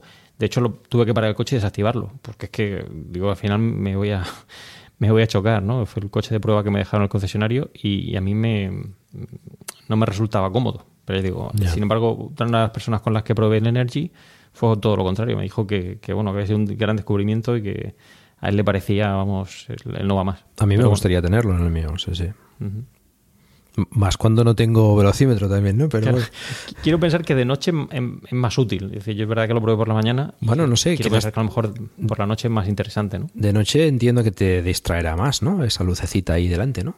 Pero no sé si a lo mejor, yo qué sé, eh, se ve mejor. Es que a mí, ya digo, con el día a día era como, como ver una, una mosca, ¿no? Ahí dando vuelta por, por, la luna, ¿no? Sí, sí, bueno, no, no era algo que me, me, resultara... Es acostumbrarse. Sí, sí. Em, los controles de la, climatización los tiene aparte, lo cual, bueno, hay mucha gente que eso le gusta. Mm. Puedes controlarlo tanto aparte como con la pantalla. Es decir, te permiten las dos opciones. lo he visto. Eh, mm. Tanto la, climatización como la calefacción de los asientos. Que esto es una de las cosas que yo le dije a, Carlos cuando fui aquí al concesionario.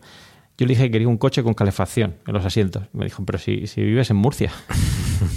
y dijo, ya, ya, pero es que yo pongo la calefacción en los asientos hasta en el mes de agosto miró un poco raro y pensábamos que tenía que ir al modelo Star, pero nos dimos cuenta que el modelo Light ya incluye calefacción en los asientos delanteros, no incluye em, ventilación del asiento, que sí que incluye ya el modelo Star, pero sí tiene calefacción en, los asientos delanteros. Ya a partir del modelo Star ya también tienes calefacción en los traseros, etcétera, ¿no?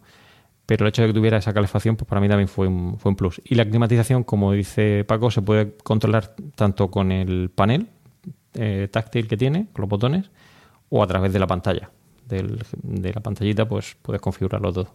Tienes que reconocer que llevar los asientos eh, calefactados en Murcia en agosto debe ser la única persona que lo hace, vamos, no sé, yo me lo corroborará, pero yo no he estado nunca en Murcia todavía, por desgracia, pero lo que transmití siempre es que ahí hace un calor de muerte. Sí. Bueno, estamos pasando las de Caín estos días, sí. Está haciendo un frío aquí de cojones. ¿Se puede decir cojones? Sí, sí. Sí, ¿no? Vale. Está haciendo muchísimo frío. Esto yo no pago impuestos para esto. Pero bueno, en fin. Ah, yo, yo soy friolero, ¿eh? Como, como Fran. No obstante, sus costumbres en verano ya me han causado asombro en otras ocasiones y aquí pues una vez más. Ya está, no tengo más que decir. En todo caso, los asientos son también ventilados, ¿no? En el, en el caso del Light no. El Light no. Solo tiene calefacción. Pero yo para mí hubiera sido una pesadilla tener asientos ventilados. todo lo contrario. que puedes, que puedes, eh, puedes activar o no, ¿no? Pero mucha gente le puede ser interesante esto, ¿no? Gente que, bueno, pues hay gente calurosa. claro. Sí, La tapicería en el caso del modelo Light es, eh, polipiel, ¿no? Está, bueno, está hecho a través de materiales reciclables, etcétera. Sí, eso Hyundai también lo, insiste mucho en eso, en ¿eh? los materiales reciclables. Pero ya el modelo Star y demás ya, lleva piel, o sea, ya lleva, es, eh, sí, son asientos de piel. Y a lo mejor ahí entiendo que el, tema de los asientos ventilados puede tener más, más sentido, ¿no? Puede ser. En verano y demás. Cuando el tráfico te sube la presión, nada mejor que una buena canción. Cuando las noticias ocupen tu atención, enfócate en lo que te alegra el corazón. Y cuando te sientas mal, un buen médico te ayuda a sanar. Sabemos que mantener tu salud es tu prioridad, también es la nuestra en Kaiser Permanente, donde trabajamos juntos para cuidar de todo lo que tú eres. Kaiser Permanente, para todo lo que tú eres. Kaiser Foundation Health Plan of the Mid-Atlantic Stay Inc., 2101 East Jefferson Street, Rockville, Maryland, 20852. With lucky landslots, you can get lucky just about anywhere. Dearly beloved, we are gathered here today to. Has anyone seen the bride and groom? Sorry, sorry, we're here. We were getting lucky in the limo and we lost track of time. No, Lucky Land Casino, with cash prizes that add up quicker than a guest registry. In that case, I pronounce you lucky. Play for free at LuckyLandSlots.com. Daily bonuses are waiting. No purchase necessary. Void where prohibited by law. 18 plus. Terms and conditions apply. See website for details. Puede ser, puede ser. El tema de, de la consola central esta, yo lo veo una gran idea. Mm, Es unas cosas que me, me gustó también en el coche. eh, el poder moverla y ajustarla a tu necesidad. Esto yo creo que también está bastante bien. Em, la comodidad de los asientos también dicen que es muy buena, eh, de los asientos delanteros y, bueno, por supuesto los traseros, pero los delanteros, por lo visto, están bastante bien conseguidos. Yo, bueno, yo lo no, no lo he probado en marcha, pero tuve ocasión de, de subirme en el, en el concesionario y lo encontré bastante cómodo. Los materiales también están bastante bien. Quizás hay algún plástico duro, pero bueno, poca cosa. La, la- la calidad que transmite el, el habitáculo es, es elevada. Es, o sea, es, es, eh, la sensación de calidad es muy buena en, en Sí, bueno, todos los materiales. Sí. En el caso de los asientos delanteros, eh, también tengo que pues, decir que si uno es eh, muy, muy alto, o en el caso, pues, yo mido 1,90 y yo tengo el asiento levantado a tope, ¿vale? Eh, todo lo que permite el- el- la regulación manual, yo no me doy con, con el techo del coche, pero sí que es verdad que, que, bueno, si uno lo regula a tope y está por encima del 1,90, eh, sí que es verdad que puede llegar a chocar ¿no? con, con el techo del coche. Tendrías que bajar esa regulación porque no llega a ser un sub propiamente dicho, es un poquito más bajo, es un cub, como lo llaman ellos. Y claro, a mí me parecen cómodos. Así que hay gente que dice pues que, que se sienten un poco como, como agarrados con, con ese asiento, ¿no? Como que van demasiado, ah, yo lo diré, em, sí, como Sujetos. corsetados, ¿no? Sujetos, exactamente, sujetos, ¿no? Pero a mí no me parecen incómodos. Además tiene la regulación lumbar que, que incorporan ya todos los modelos. Em, Yo creo que se puede ajustar bastante bien, eh, además del volante, etcétera, para encontrar una postura de conducción óptima, ¿no? Y el- la palanca de, de cambio, por ejemplo, ahí en la columna de dirección, que... Pues sí, esto, esto ¿Qué fue te una cosa parece? que a mi mujer le, le llamó mucho la atención, ¿no? De hecho, ya digo, yo suelo utilizar el Toyota y de vez en cuando me dejan el Ioniq 5 y, claro, muchas veces tiendo a llevar la mano hacia, pues hacia el reposabrazo, ¿no? Sí, Pensando que va a estar ahí la palanca de cambio, aunque es un coche automático también, el Toyota, pero tiendo a llevar la mano ahí. Y, y luego viceversa, cuando te acostumbras a, a verlo ahí en el, en el volante, te das cuenta de lo cómodo que es. Porque, como he dicho, toda la parte central se queda libre, se queda diáfana. Entonces, da una sensación de, de no estar eh, muy apretado en la parte delantera. Es todo muy ancho, ¿no? muy, muy amplio. A mí me resulta muy cómodo tener la palanca en el volante y simplemente pues, marcar la marcha y... Es que además y- la tienes más a mano, o sea... Claro. Sí, sí. Yo lo encuentro Y- muy práctica. Hay gente que le cuesta un poco acostumbrarse, pero bueno, eh, creo que va bastante bien. Y es lo que dices, ¿no? Deja, deja digamos, en la parte delantera, pues bastante, bastante libre. Y creo que además, con esa consola central que puedes atrasar y tal, te da una sensación más de espacio, ¿no? Más, más, más amplio, ¿no? Que siendo un coche amplio, eh, ese, esa distribución me parece que, que aumenta esa sensación, ¿no? Eh, hay una cosa interesante en, en la versión que tiene la carga bidireccional, que creo que es solo en el que tiene la carga bidireccional, que permite tener un, un enchufe chuco en, en los asientos traseros para cargar lo que quieras. Ahí creo que te da hasta 3,5 kilovatios, con lo que puedes cargar, pues no sé, un portátil sin problemas o, o enchufar, no sé, uh, una cafetera si te vas de camping o la motosierra o lo que necesites, ¿no? El, el enfu- el enchufe de suco efectivamente está en el modelo, a partir del modelo Energy. Tienes, bueno, a partir no, en el modelo Energy tienes ese, ese enchufe suco en, el, en la parte central del asiento trasero, ¿vale? En lo- a los pies. Y como dice Paco, efectivamente puedes cargar pues eh, un portátil o cualquier electrodoméstico Eh, y yo creo que está un poco también pensado, pues eh, si uno tiene que hacer una parada un poco más larga y, no quiere salir mientras está cargando el coche, para quedarse dentro y pues eh, reclinar el asiento o reclinar los asientos y estar ahí dentro pues eh, perfectamente pues, con un portátil o, o con una tablet, etcétera, pasar el rato y de hecho ellos lo venden, Hyundai lo vende como, o sea, según dicen, lo que yo pude leer, eh, que se inspiraron en, en, un, en un salón, ¿no? Ellos querían que fuera en el interior del coche fuera como un salón, de forma que la gente si paraba el coche y estaba cargándolo, pues mientras lo cargaba podía relajarse dentro del coche, no, no se viera forzada a salir fuera, ¿no? Bueno, y la verdad es que es así, es decir, nosotros hemos estado parados con el coche cargando y uno está dentro y está cómodo, ¿no? Es, Sí, sí, eh, aporta los elementos para hacerlo. Lo del chuco yo creo que deberían llevar todos los coches eléctricos, la verdad, porque te puede, te puede quitar de bastantes apuros, ¿no? O sea, sacar la energía de la batería tampoco costaría tanto y, y te permite, pues eso, enchufar cosas que a veces, bueno, te iría bien, ¿no? Tener un enchufe, ¿no? No para cargar la propia batería, por supuesto, pero, pero iría bien, ¿no? Eh, aparte tiene, tiene conectores USB, tiene bastantes conectores USB, ¿no? Tanto delante como detrás. Eh, carga inalámbrica inductiva para, para el móvil. Eh, tiene CarPlay, ¿no? Tiene. Android Auto. Sí. A través de cable. sí. Eh, Sí, sí, ese. Mm, ahí, ahí se hubiesen podido estirar un poco y hacerlo inalámbrico, ¿no? Pero, pero bueno, tiene CarPlay, ¿no? Yo, yo no puedo decir lo mismo, no tengo, no tengo esto. Sí, pero fí- fíjate, Paco, esto es una cosa que no, no entiendo. Yo sigo pensando que en el nuevo modelo que creo que va a salir este año, eso ya lo resolverán. El coche incorpora ah, cinco puertos USB. Tiene dos puertos en, la, en esa consola central desplazable, Mm. dos puertos en la parte de atrás. Son puertos USB-A, no son USB-C, como sí que incorpora el Kia EV6, sí que incorpora USB-C, estos son USB-A. Y luego tienes un puerto USB-A, em, a ver cómo lo explico, debajo de lo que sería esa consola central donde está el- eh, la pantalla multimedia, ¿vale? A los pies de esa Y pantalla. la climatización, sí. Ahí está el enchufe este de 12 voltios, de- o el, el- el del- vamos, Sí. el del mechero, como digo yo. ¿vale? Y ahí tienes el puerto USB eh, A. Pues es ese puerto el que te da la funcionalidad Android Auto o CarPlay.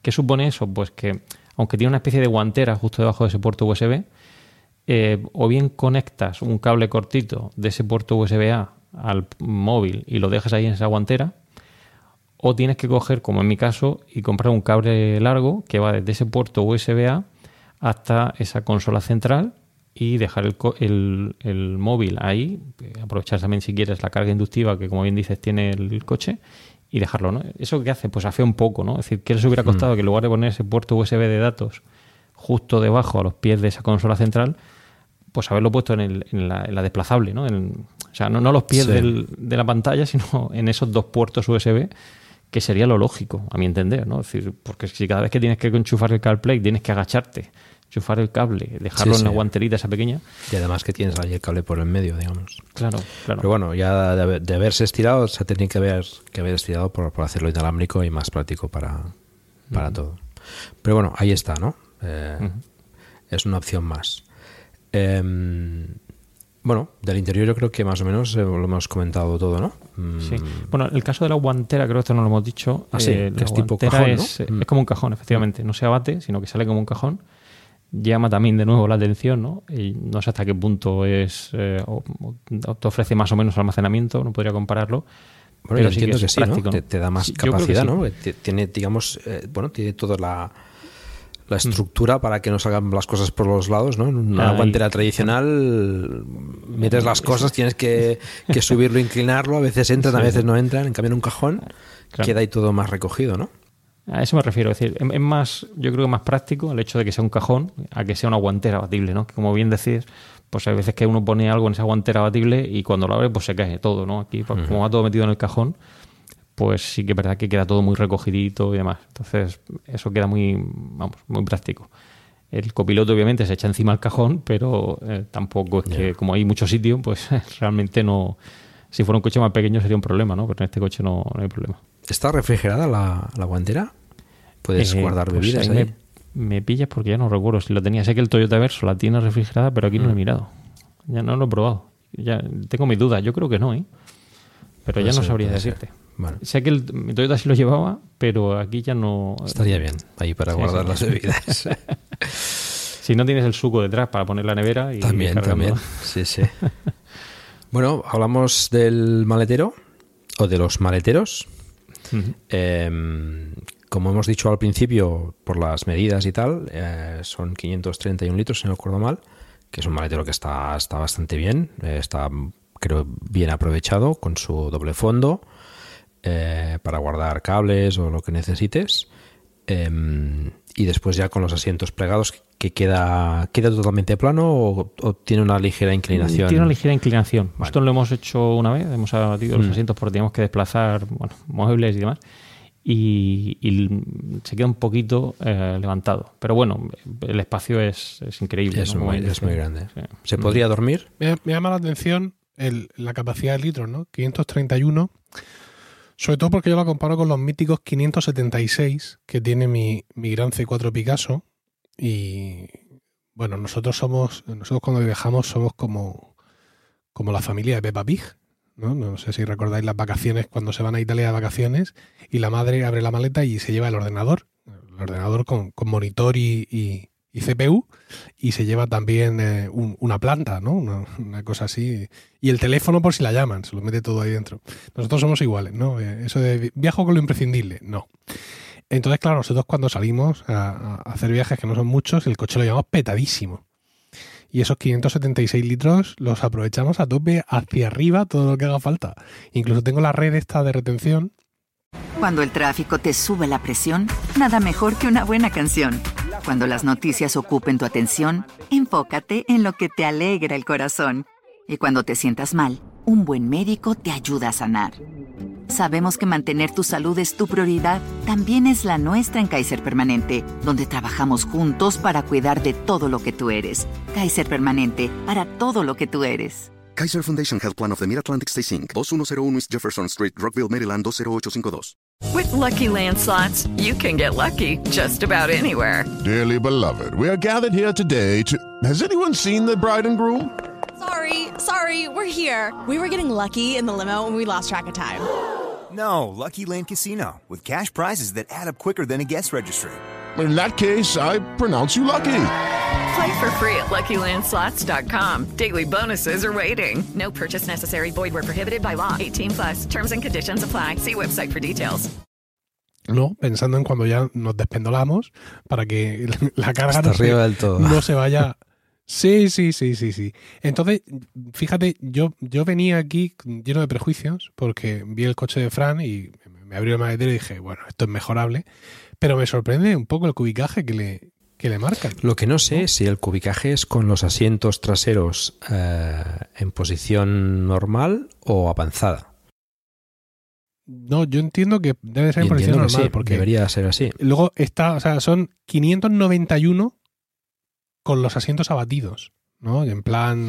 No, con los asientos Furgoneta. abatidos se va a 1600. 1591. o- sí, o 1000. Sí, sí, sí, Mm. 1591.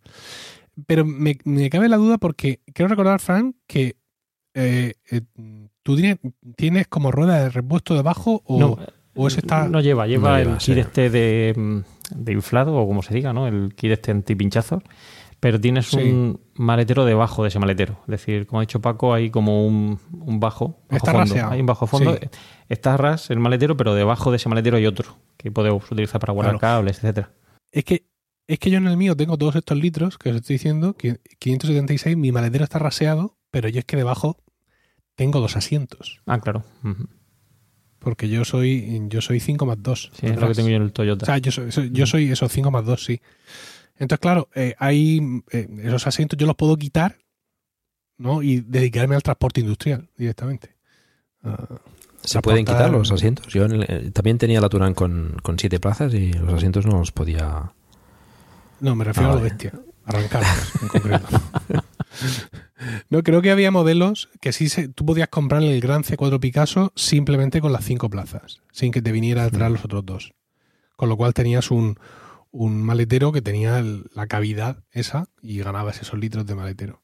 Pero para mí un- uno de los atractivos que tenía este coche era precisamente esa pequeña expansión que la hemos usado bastante en estos 10 años, tengo que decirlo. Esto sí lo voy a echar de menos alguna vez, ¿no? Es decir, el que cuando estamos en, en- de viaje con la familia, estamos en el pueblo, estamos en la playa, ¿no? Veraneando, con más gente de la familia en la misma localidad, el saber que mi coche tiene ese plus es un alivio importante para algunos movimientos de los que, de los que hacemos.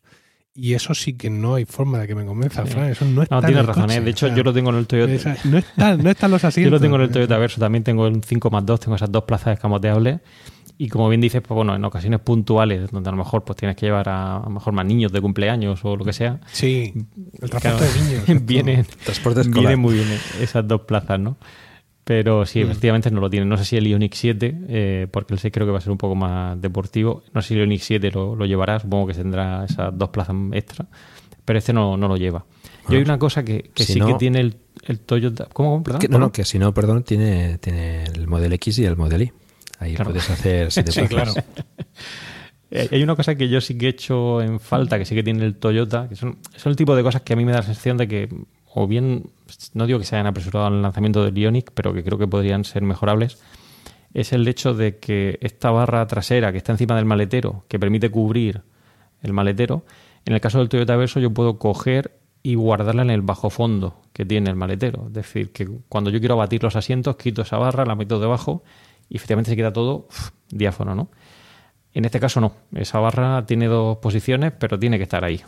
O, la quitas y la dejas en tu casa, mientras que en el Toyota yo puedo quitarla y meterla en ese bajo fondo, ¿no? Son cosas que eh, son pequeños mm, matices, ¿no? Pequeñas cositas, ¿no? Que permiten, pues, eh, pues ayudar, ¿no? Al, Hmm. Bueno, es un detalle, pero tampoco es habitual eso, ¿eh? En la mayoría de coches es la, la barra está o está o la quitas y la, y la dejas en casa, ¿no? Yo, la verdad es que la sensación que me da el Ioniq es que sí que han estado pensando el coche, ¿no? Hay, son, hay muchos detalles que dices, hostias, aquí, aquí han dedicado tiempo, ¿no? A, buscar esas soluciones, ¿no? Una cosa, por ejemplo, que, que no sé si, si he entendido bien antes, eh, respecto al cubicaje de- del maletero, yo me refería más bien al, a la- al, al hecho de que las banquetas, la banqueta trasera, digamos, se puede avanzar o se puede retroceder, ¿no? Sin, sin, sin bajarla, digamos, ¿eh? sin inclinarla, sino la puedes avanzar y no sé esos 531 litros eh, si es con la banqueta atrás o con la banqueta adelante, ¿no? Porque, bueno, no sé, que se puede mover eso, unos 15 centímetros quizás más o menos, ¿no? Sí, más o menos. Ahí puedes que sí.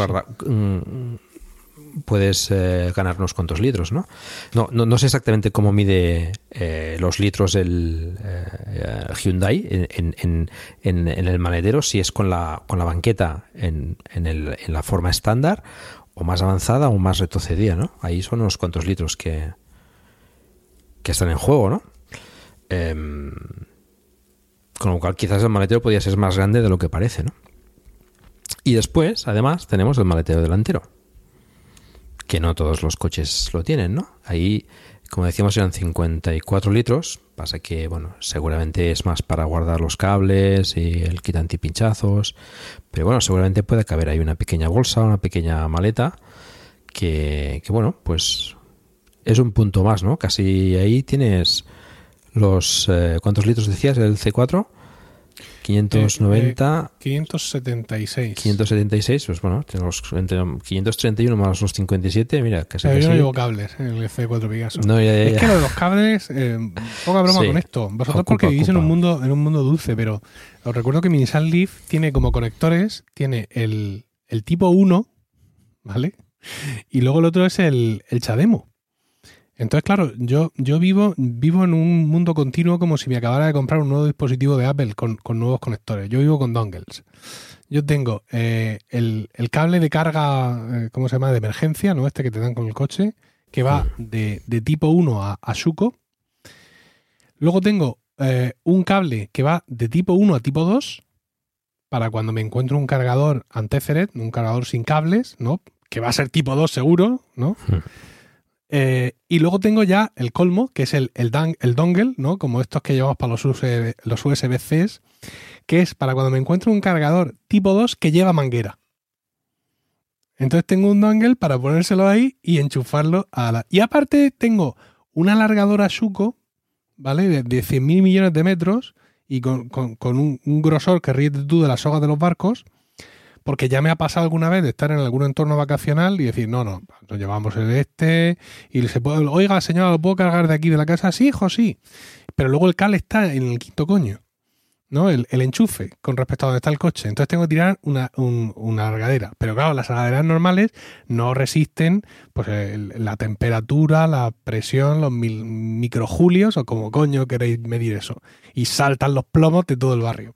Entonces, claro, mm, abres mi maletero del Nissan Leaf y que está muy bien, por cierto, pero todo lo que ves son cables por todas partes. Sí, sí. Ese Yo- es el kit que básico son- que, necesitas. Claro, claro. Pero yo recuerdo, mira, yo recuerdo una de las primeras salidas que hice con el coche, al poco de tenerlo, con a un encuentro que, hizo la Asociación de Usuarios de la AV, la Asociación de, de Usuarios de Vehículos Eléctricos, en Albatera. Y, y recuerdo encontrar allí a, a- a un tipo que tenía un, un Leaf y había raseado el maletero. ¿Vale? El, el maletero del Leaf, digamos que se hunde hacia abajo, ¿no? Cuando Mm. lo abres, y él lo había raseado. ¿Y qué había metido ahí? Ah, Se había hecho unas cajas de madera a medida en un carpintero, el tío, o que se las había hecho él, me parece, y tenía allí todos los cables del universo. O sea, muchos más incluso que los que yo acabo de decir. O sea, no, no había forma de que este tío se quedara sin, sin batería por ahí. En fin, los que tenemos coches eléctricos antiguos, jamás creí que diría esto. Un coche eléctrico antiguo, pues tenemos que. Es un clásico, el tuyo es un clásico. Sí, sí, vamos. Bueno, yo estoy, estoy en estos días lo estoy pasando fatal porque de las 12 rayas de salud de la batería, yo ya he perdido dos. Y el frío le sienta como el culo al coche. Entonces en estos días me está diciendo que, bueno, pues que vamos a seguir tirando para adelante pues porque soy yo. Pero que, o sea, la, la batería dura, pero escandalosamente menos. Yo creo que es el año, el invierno, que menos me ha durado la batería desde que lo tengo. Con mucha diferencia. Que está haciendo mucho frío, Paco. Estamos aquí, esto para los murcianos no es normal. ¿eh? Sí, sí, sí. No, a, nos- a nosotros con el Zoe. Yo sé que la mitad pasa. de la audiencia, la mitad de la audiencia de Madrid para arriba se está descojonando ahora mismo de Fran y de mí. Pero es que está haciendo mucho frío. A mí ya me ha salido en el, en el Leaf cuatro mañanas el aviso de que hace mucho frío. Que es cuando llegamos a los 3 grados. 3 grados en Murcia. ¿Para eso estoy yo pagando el IBI que pago? Yo creo que no. Pero bueno, en fin. Tampoco me ponía a hablar de el, política. en el Hyundai aparece aviso de hielo, efectivamente. Cuando bajas de los 4 grados, que para nosotros ya es el, el frío polar, claro. Llegar a los 4 Bueno, grados. pues, es eh, yo es que cuando lo veo la señal me dan ganas de bajarme el coche y empezar a Claro, gritar, claro. Insultar. ¿Qué coño pasa aquí? ¿Sabes? Porque que se- Ahí ya cuando subo yo la calefacción en el asiento al nivel máximo. O sea, ya es, eh, Pues ya es una maravilla. Yo lo que hago, lo que hago es que an- cuando me estoy haciendo el, el desayuno en casa con la aplicación, eh, hago lo único para que la aplicación funcione realmente bien, que es para encender la calefacción a la distancia. Y entonces cuando llego al coche ya estoy un poco empollado. Ah, vale. Y bien, y de esa forma puedo sobrevivir los nueve minutos que me quedan al trabajo. Ay. Bueno, en fin, los maleteros bien, Sí, ¿no? Hay, hay una cosa, Sí, hay, sí, hay una cosa del, del maletero delantero que, bueno, yo, yo vi un, sabe, bueno, Paco lo sabe, a mí me encanta el Tesla y de hecho, bueno, yo quería el Tesla, pero no he podido convencer a mi mujer, ella quería, no, que- no, no lo veía, no lo terminaba de ver, ¿no? Pero hay una cosa en el maletero delantero, está muy bien, yo creo que tiene bastante espacio, yo tengo ahí guardado todo lo que son los cables y alguna cosita que ahora os diré, una sorpresa, eh, que vamos a hablar ahora, y lo tengo ahí todo guardado, un paraguas, etcétera.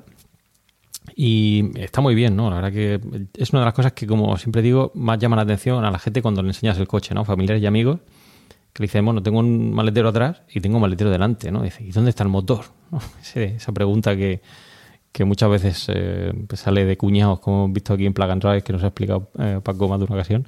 Pues bueno, pues sí, ¿no? Mm. Es decir, tengo un maletero delante, pero yo creo que no se habría costado nada a lo mejor cubrir eh, todo lo que son, eh, tenemos son tonterías, ¿no? Pero eh, problemas del tercer mundo eh, o del primer mundo, como dice, ¿cómo es Emilio? Del primer mundo, ¿no?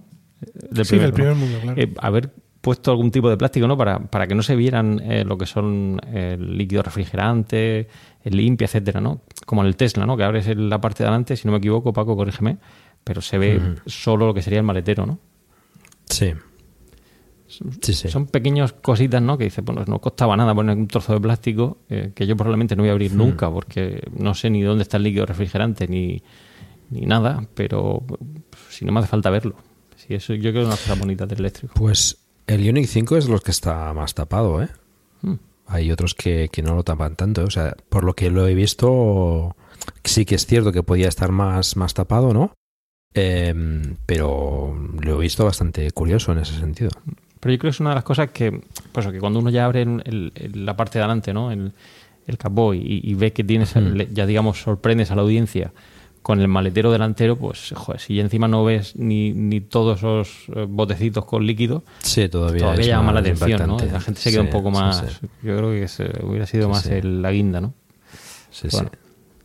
Bueno, a ver si a lo mejor lo mejoran en el, en el próximo modelo. Sí, pero esto no es como un iPhone, ¿sabes? No, no, eso. Es, ah, me lo compro este año que tengo el capricho, ay, el año que viene lo mismo me lo compro otra vez. Sí. No, esto, esto no funciona así, ¿sabes? Yo cuando, cuando oigo a veces eh, que comentáis o en YouTube o, o tú vas con el podcast, no, pero el próximo modelo ya, pero yo que ya lo tengo, ¿qué, qué- qué- Sí, qué- sí, qué sí. hago? Ahí- me, me voy a CTLM y le digo, oye, hazme un upgrade. No, no, no funciona así este tema. Lamentablemente no.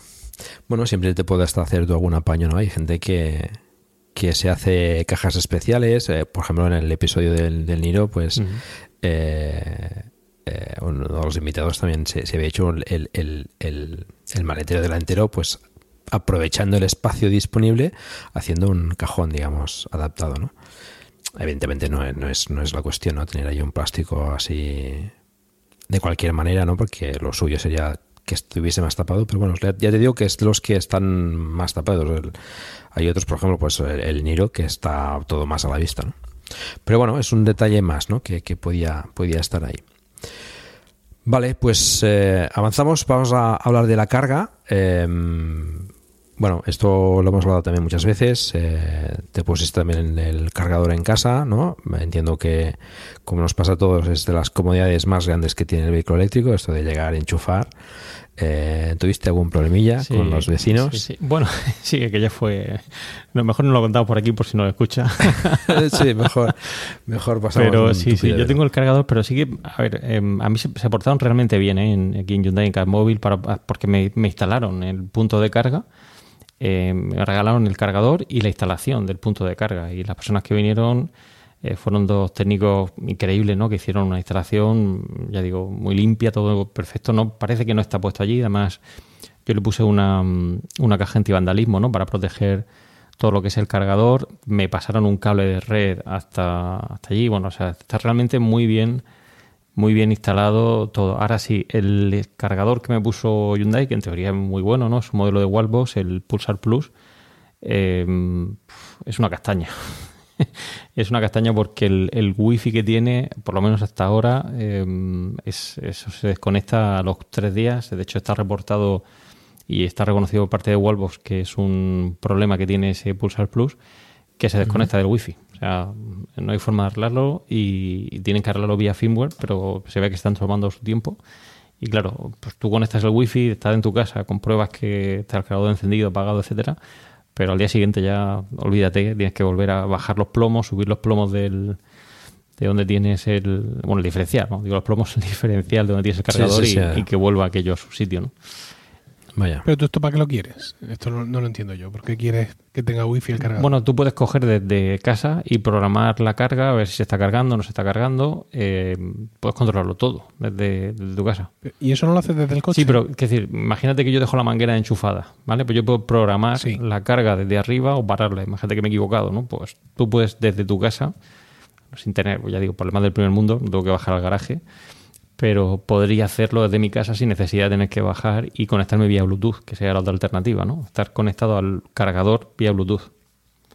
Pero insisto, la app del coche no te permite Sí, sí, hacer pero eso. que yo- puedo, por ejemplo, puedo bloquearlo. Imagínate que yo quiero bloquear el cargador, el, el Pulsar Plus, y decir que, bueno, ahora que nadie cargue, o que ahora sí que cargue, pues una cosa tan Mm. tonta, pues tengo que bajar y darle. O sea, que yo normalmente lo tengo bloqueado, eh, solo cuando lo quiero utilizar, pero, eh, es decir, es una cosa que, pues bueno, la instalación está perfecta, etcétera, pero el modelo del Pulsar Plus, pues, eh, vamos, eh, si no, pues los oyentes que lo busquen un poco por Google y veréis que está más que reportado que es un problema de, de firmware. Sí, yo es que tengo un cargador, claro, evidentemente también en mi, en mi plaza, pero es un cargador no, no inteligente. Entonces, el- la- yo la inteligencia se la, se la presto al coche. Es decir, yo dejo, cuando dejo la manguera enchufada, el coche está, el coche tiene un se- está bloqueado de normal. Cuando tú lo programas, el Nissan Leaf, le, le estableces una programación de carga, a partir de ese momento el coche ya no carga. Cuando tú le conectas una manguera. Tienes que darle un botón para decir, oye, sé que no es la hora, pero vamos a hacer un esfuerzo entre todos. Y entonces se pone a cargar. Con lo cual, yo realmente mm, bajo, llego a casa, imagínate que vengo de dejar a una, de traer a la cría de inglés, llego a casa a las 5, sé que esa noche lo tengo que cargar y yo ya dejo la manguera colocada. Y es el coche el que a la una de la mañana se activa y le pide carga a esa, a esa manguera, con lo cual a mí el cargador eh, me, da, me da un poco igual.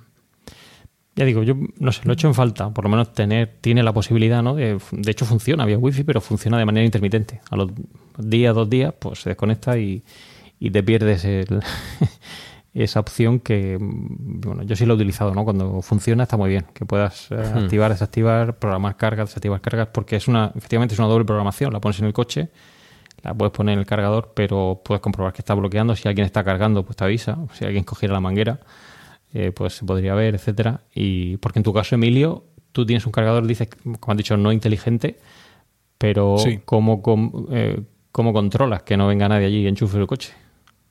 ¿Quién? Digo, si alguien tuviera un coche eléctrico en tu edificio. Con, con tipo Ah, bueno, ese es efectivamente. Ah. que se sirva. Es doble ¿sabes? barrera ahí de protección. claro. No, a ver, yo tengo uno, tengo uno automático.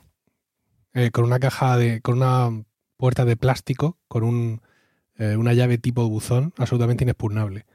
Entonces, en el caso de que yo tuviera sospechas de que alguien me está levantando la energía, pues simplemente con subir y bajar automático eh, y cerrando con, con esa llave inexpugnable, eh, ya estaría protegido por completo. Vale, vale. Como veis, eh, no tiene fisuras mi plan. Pero sobre, so- sobre todo que es tipo 1. Ahí es donde... Me dijo un vecino una vez, al poco de instalarlo, viene, ah, ¿te han puesto esto? Sí, yo sí, sí, tal. Y estaba el hombre preocupado porque en esta caja del automático me pusieron un chuco. Ah, sí, yo también lo llevo, sí. Y dice, mira, te pongo aquí un chuco, por ello que te bajas y pones la aspiradora y aspiras el coche. Claro, este no tiene hijos. Este no sabe que llega un momento en que el coche casi te sale más a cuenta venderlo que limpiarlo. Pero bueno. Y nunca lo he usado ese chuco, la verdad. Y me decía el vecino, ay, es que claro, se enchufe ahí, porque tú imagínate que vienen unos ladrones y conectan ahí una sierra metálica para mm, romper las puertas de los trasteros. Digo, bueno, yo pienso que con el ruido no daríamos cuenta. Cuando el tráfico te sube la presión, nada mejor que una buena canción. Cuando las noticias ocupen tu atención, enfócate en lo que te alegra el corazón. Y cuando te sientas mal, un buen médico te ayuda a sanar. Sabemos que mantener tu salud es tu prioridad, también es la nuestra en Kaiser Permanente, donde trabajamos juntos para cuidar de todo lo que tú eres. Kaiser Permanente, para todo lo que tú eres. Kaiser Foundation Health Plan of the Mid-Atlantic Stay Inc., 2101 East Jefferson Street, Rockville, Maryland, 20852. Okay, round two. Name something that's not boring. A laundry? Ooh, a book club. Computer solitaire, huh? Ah, sorry, we were looking for Chumba Casino. That's right. ChumbaCasino.com has over 100 casino style games. Join today and play for free for your chance to redeem some serious prizes. ChumbaCasino.com. No purchase necessary. Where prohibited by law. 18 plus terms and conditions apply. See website for details. ¿Vale? Creo que con el ruido que haría tamaño de operación, ¿sabes? Para, para quitarme los pantalones de invierno, mm, nos daríamos cuenta. Digo, no obstante, tengo esta llave eh, inexpugnable. Ya con esa medida de seguridad el vecino se, se dio por satisfecho. Sí, sí, yo, yo también tengo Además, suco hay, en el- hay sierras petroleras también. No Sí. necesitan el, el chuco para. Mm. Vale. eh, el tema de carga rápida, ¿qué tal? Pues muy bien, yo lo he probado, como siempre, ¿no? Uno en cuanto se compra el coche, pues quiere probarlo todo, el tipo 2, el CCS Combo, y, he probado también la carga rápida del, de Ionity, ¿vale? He probado, bueno, diferentes tipos de cargadores, ¿no? En los de Iberdrola, etcétera, pero pude probar el de Ionity, hay uno aquí en, muy cerquita de Murcia, aquí en, Puerto Lumbreras, hay un Ionity, hicimos un viaje largo, bueno, largo, en Murcia, Granada, que son dos horas y media, tres horas, y eh, realmente paramos allí, pero fue por un poco por, por probarlo, ¿no? Ver qué tal funcionaba. Y como tú has dicho al principio, ¿no? Tiene esa plataforma, eh, la GMP, que, que es, que es increíble. Son, son 800 voltios, ¿no? Lo que te, lo que te permite es que yo cargué a 200 y pico. Aquello era un trueno. O sea, en el momento que enchufé la manguera, subió el contador y aquello se cargaba a una velocidad. De hecho, Hyundai vende que es capaz de cargar hasta el 80% en 18 minutos, si no me equivoco. 18 minutos, sí. Y realmente es que cargan muy deprisa. Eh, por lo menos aquí- yo solo Es probé que eso. no te da tiempo ni ir al lavabo, casi. Nada, nada. O sea, es una cosa. De hecho, no, no llevaba el depósito del depósito, no llevaba las baterías vacías Eh, y es que fue enchufar la manguera y digo, si la tengo que quitar ya, si ya se ha cargado el coche. Si es que es, eh, a lo mejor iba al 60%, al 70%, y es que, es, es que tuve que quitarla. O sea, fue un poco más por probar que otra cosa. Ujú. Eh, y la verdad que la carga rápida funciona muy muy bien. Y luego el resto de, de cargas que le he dado pues, día, por ejemplo pues suelo utilizar el tipo 2 no para con lo que me dijo Paco no para no darle demasiada caña no a la batería. Y a veces pues le meto el, el CCS combo no el, el grande también Sí. para probar no para variar un poco y no hacer siempre lo mismo. Pero es que cuando ya carga rápido es que es, es enseguida está cargado el coche. Así que hay que quitarle la manguera eh. Y era una de las cosas que a mí me preocupaba, ¿no? El hecho de esa carga rápida. eh, que esto es algo que aquí en el grupo de usuarios Ángel, que no sé, Emilio lo conoce, creo, eh, que tiene también un Kia en Iro, él dice lo mismo, ¿no? Es decir, realmente la carga rápida es importante, pero eh, ya, ya es que incluso con, con una carga, digamos, eh, sin que sea rápida, como el caso del Ionity, uno cuando hace un viaje largo, yo en mi caso no puedo hacer 300 kilómetros del tirón. Yo hago un rato, paro. Claro, ni yo. Entonces, claro, bueno, está muy bien, ¿no? Pero es que es, es absurdamente rápida, diría yo. A lo mejor una persona que utilice muchísimo el coche y tenga que hacer Murcia-Vigo, pues no te digo yo que le venga muy bien, ¿no? Pero en mi caso, ya digo, es que fue ponerlo y quitarlo, Paco. De verdad, es, sorprendente. Sí, sí, sí. es sorprendente. La verdad es que a dos- a 200 y pico kilovatios, pues eh, la carga es súper rápida. Y bueno, es lo que hemos dicho muchas veces, ¿no? Eh, los viajes realmente, pues, y sobre todo con, con, con críos, tienes que hacer paradas eh, relativamente largas que da tiempo de sobra para cargar, ¿no? Aunque no sea un cargador de, de 350 kilovatios, ¿no? Y, y hay muy poquitos aquí en España, vamos, en Unity no hay mucho. Yo, por ejemplo, estuve en Sí, Oslo, en, ya sabes, en, en septiembre. Eh, allí prácticamente no hay coches de combustión, todos los coches son eléctricos, había cargadores Ionity, pf, bueno, por todos lados, eh, aquello era el paraíso de, de los que nos encantan los coches eléctricos. Y claro, pf, a lo mejor puede tener sentido, ¿no? Porque hay tantísimos coches que tener esa carga rápida permite pues, que la gente pare un momento el coche, cargue y, y siga, ¿no?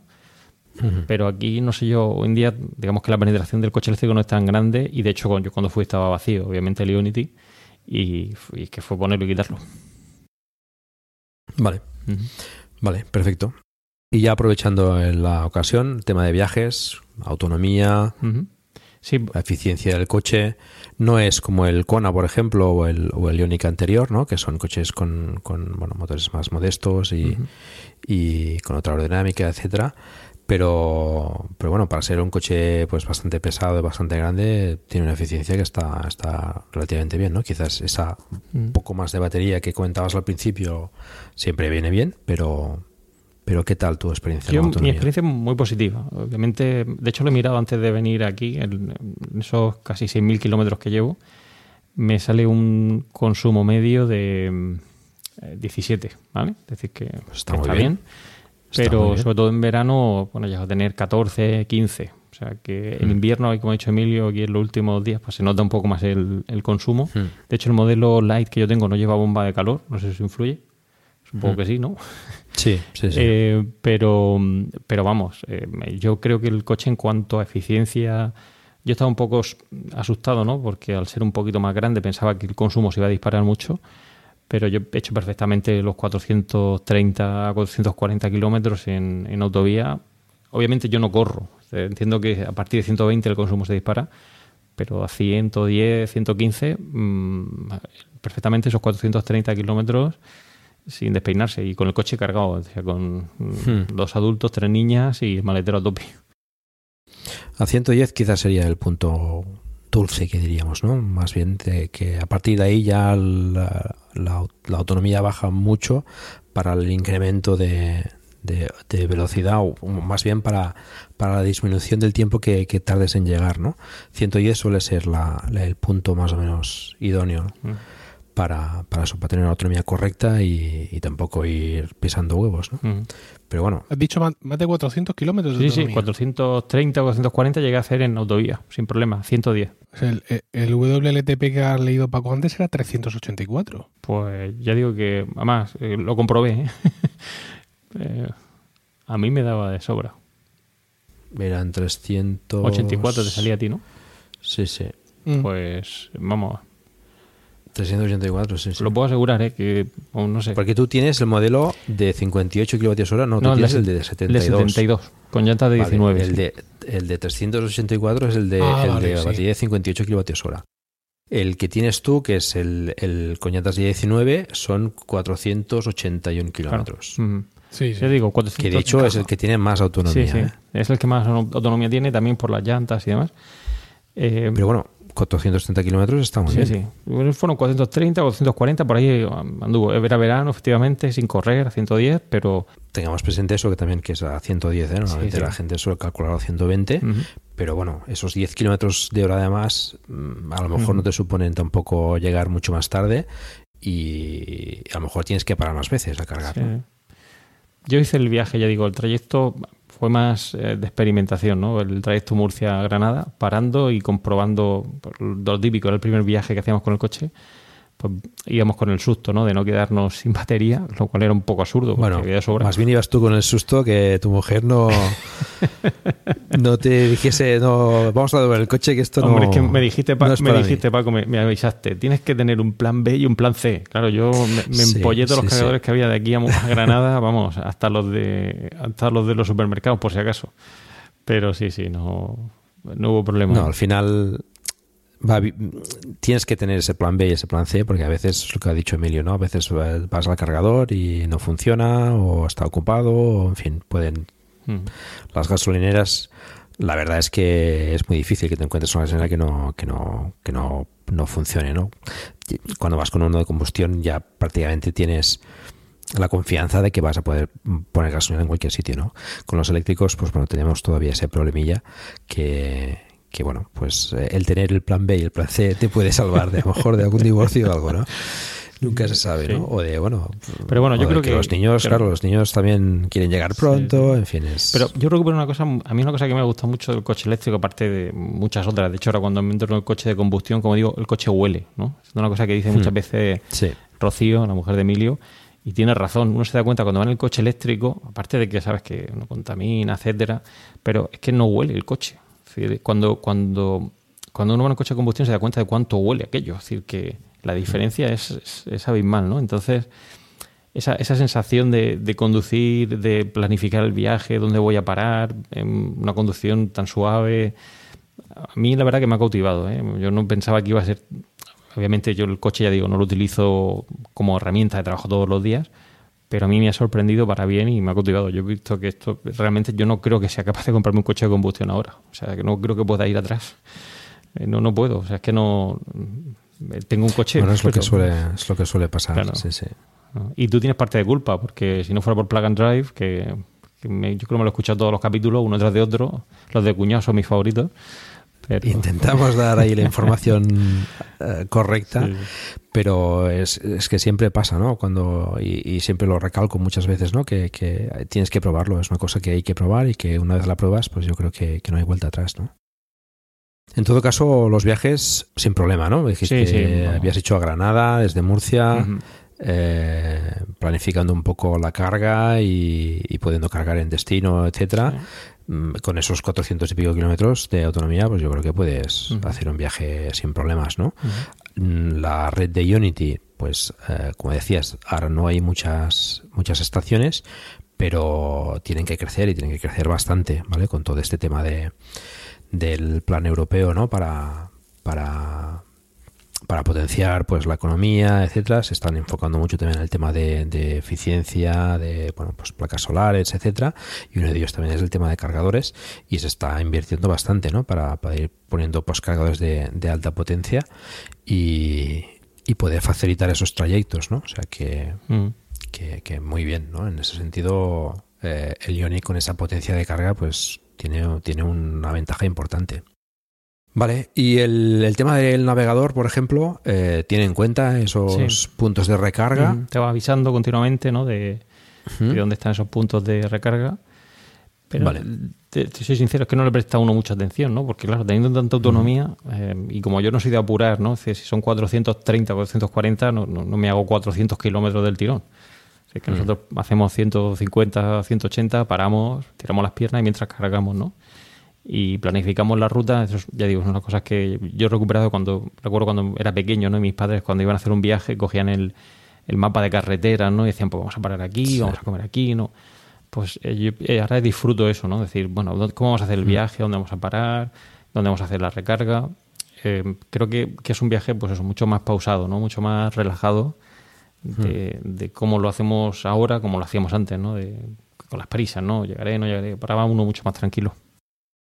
Bueno, ahora con el eléctrico muchas veces el viaje es, es parte de es parte de disfrutar, ¿no? A- a- Antes a mí me pasaba también, ¿no? Antes el viaje pues era un, un- una cosa que tenía que, que pasar y un trámite y ya está, ¿no? Pero pero bueno, con este lo disfrutas, ¿no? El viaje es parte de es parte de, de las vacaciones, por decirlo así, ¿no? Eh, Quería preguntarte si el navegador tiene en cuenta, o sea, a la hora de planificar el viaje, por ejemplo, a Granada, te dice, pues con la autonomía que tienes ahora tienes que parar en el cargador Ah, de no sé dónde. Pues eso no, lo- no lo he comprobado. ¿Te refieres a si te avisa si tienes que parar o no? Bueno, si te planifica la ruta teniendo en cuenta los, los cargadores donde tienes que parar para cargar. Pues la verdad es que no lo sé. Yo suelo utilizar el... Porque la información la tiene, ¿no? De los cargadores, con lo cual... Sí, sí, te- sé que te va avisando, ¿no? De los cargadores, pero suelo utilizar la aplicación que me dijiste, la de Better Route Planner. Sí, ah, muy bien. Y la verdad que, bueno, eh, haciendo las, eh, las configuraciones correctas, etcétera, no, no he tenido problemas. Vale. Eh, pero sé que sí que aparece, ¿no? En el, en- te va indicando dónde hay puntos para cargar. Vale, Mm. perfecto. ¿Y la conducción qué tal? Sí, bueno, hay una cosa que no hemos comentado. y De hecho, que tiene una sorpresa. Dime. Sí. Porque hemos estado aquí hablando de la Explica, carga y hemos hablado de la carga, creo que no lo hemos pasado por encima, estoy aquí mirando el guion, en la carga V2L. Sí. Eh, que no hemos explicado a nuestros oyentes qué es esto, ¿no? Esto... Sí, la carga es eh, V2L, es la carga bidireccional, es decir, el coche permite recibir carga eh, de un punto de recarga, por ejemplo, y permite pues también proporcionar esa carga a otro vehículo eléctrico o en el caso del, del Ioniq tiene también un adaptador en el cual eh, aparte de tener un chuco dentro, pues puedes tener un chuco fuera eh, y pues, pues conectar ahí, pues no sé, una máquina de helados o... Claro. Es que esto lo que- es por lo que decía antes Emilio, ¿no? Yo cuando pensé en comprarme el coche, el que incorpora, a ver, el que incorpora el, el adaptador eh, V2L, y repito, incorpora el adaptador V2L es el acabado Energy, ¿vale? Pero eso no quiere decir que el modelo Light o Star no permitan la carga V2L, es decir, eh, pone ese adaptador. Entonces yo me echo con uno.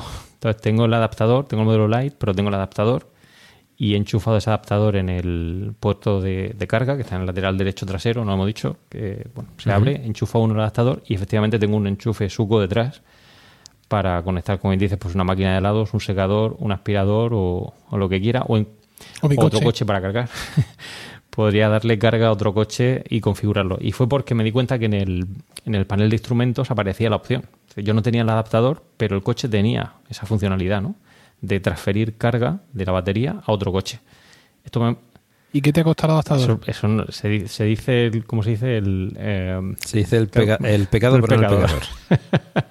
No, hombre, por saber si, eh, si merece la pena o no. Pero es una cosa que puedes comprar en el, en el concesionario. o es un- No, fue básicamente un- un- una persona que se compró el coche y no lo quería. O sea, realmente es que no le iba, no le iba a dar uso. O sea, tuviste suerte ahí. Y entonces, bueno, dije, bueno, pues te lo, te lo compro.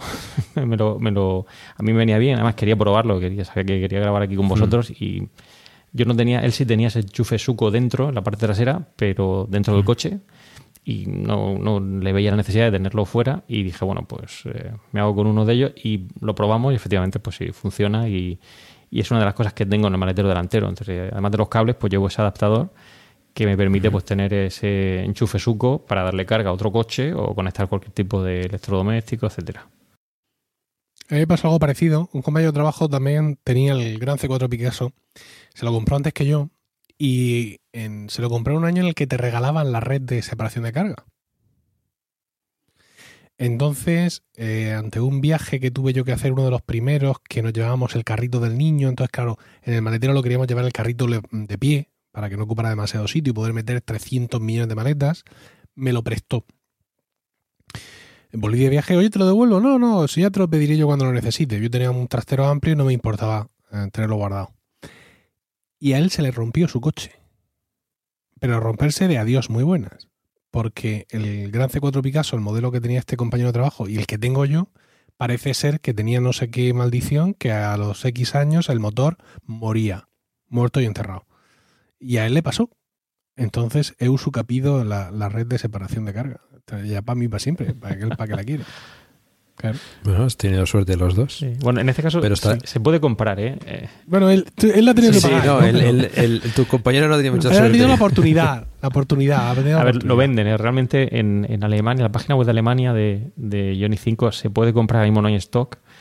Entonces yo entiendo que será un- uno de los accesorios que se pondrá a la venta, eh, ya sea porque no lo tenga incorporado el coche o porque alguien quiera tener otro, se le Claro, rompa, etcétera. Sí, sí, sí. Pero a mí me parece una cosa muy práctica, ¿no? Saber que puedo sacar un enchufe suco Claro. en el coche en cualquier momento, eh, pues bueno, y darle carga a otro coche, hipotético coche eléctrico que pueda comprar en el futuro, o Emilio, si se pone a lo mío, pues bueno, viene bien. Claro. Bueno, lo veo. Eso quizás es una necesidad un poco más, más extrema, ¿no? Escucha, Menos probable. como vamos a comer, Fran, como, como vamos a, a comer en, en un A par de aprovecháis semana. y, eh, a ver si funciona. Claro, no. Me, me lo llevo, el, Sí, el sí. Leaf, ¿vale? Meto los críos ahí a Probamos, pescozones probamos. y hacemos Sí, la sí. prueba, aunque solo sea por Sí, la risa. no, se puede. Además, te ¿Vale? permite configurar el coche cuánto quieres darle de batería al otro.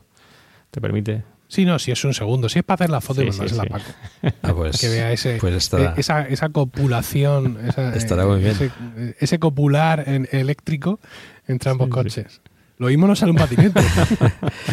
Hombre, mira, allí. pues para quien tenga un patinete o Claro. yo que sé, o que vaya de camping, pues puede ser una cosa muy práctica. Sí, Oye, sí. mm, te llevas la Nespresso, te llevas lo que necesites, la máquina de cortar jabón o lo que no sé, lo que lo que uses en el camping o la nevera, ¿no? Sí, sí. No sé. Eh, la verdad es que es práctico poder tener eso, ¿no? Yo ya lo decía al principio, yo creo Mm. que un, un chuco, aunque sea adentro, pues eh, Ujú. debería tener o, todos los coches Sí. eléctricos. Por, por cierto, el, Ioni bien. 5 también tiene, no sé si lo tendrán también el resto de coches eléctricos, solo tengo este, es esa, esa opción de modo, creo que lo llaman modo utilitario. Es decir, es que puedas utilizarlo, es decir, puedas em, utilizar la batería central del coche, no la de 12 voltios, em, cuando el coche está parado. Es decir, imagínate que vas a pasar el, un fin de semana y quieres ver las estrellas, em, te metes dentro del coche, pones un colchón o lo que sea, entonces tienes una opción que te permite el coche que es modo utilitario, de forma que puedes tener ventilación, calefacción o aire acondicionado y en lugar de chupar de la batería de 12 voltios, chuparía de la principal. No sé si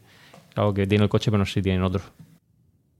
Cuando el tráfico te sube la presión, nada mejor que una buena canción. Cuando las noticias ocupen tu atención, enfócate en lo que te alegra el corazón. Y cuando te sientas mal, un buen médico te ayuda a sanar. Sabemos que mantener tu salud es tu prioridad, también es la nuestra en Kaiser Permanente, donde trabajamos juntos para cuidar de todo lo que tú eres. Kaiser Permanente, para todo lo que tú eres. Kaiser Foundation Health Plan of the Mid-Atlantic Stay Inc., 2101 East Jefferson Street, Rockville, Maryland, 20852. Okay, round two. Name something that's not boring. A laundry? Ooh, a book club. Computer solitaire, huh? Ah, sorry, we were looking for Chumba Casino. That's right. ChumbaCasino.com has over 100 casino style games. Join today and play for free for your chance to redeem some serious prizes. ChumbaCasino.com. No purchase necessary. Void where prohibited by law. 18 plus terms and conditions apply. See website for details. No. Eh, Los Tesla sí también, también lo tienen, el modo, modo camping o modo... Aquí le llaman modo utilitario. Bueno, te- Modo utilitario se llama, creo. Hmm. Yo no sabría ni dónde buscarlo. Bueno, está. a- al final es poder utilizar la calefacción con la batería principal. Exacto. O el aire acondicionado. tiene más. Por eso te, pre- te preguntaba también al principio, cuando hablábamos del maletero, si permitiría dormir allí, ¿no? O sea, o sea si, si es suficientemente plano como para dormir, porque es una cosa que hace mucha gente, ¿no?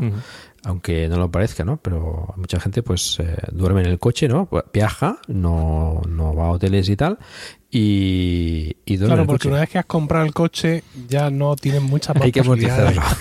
claro, ya no puedes ir a hoteles.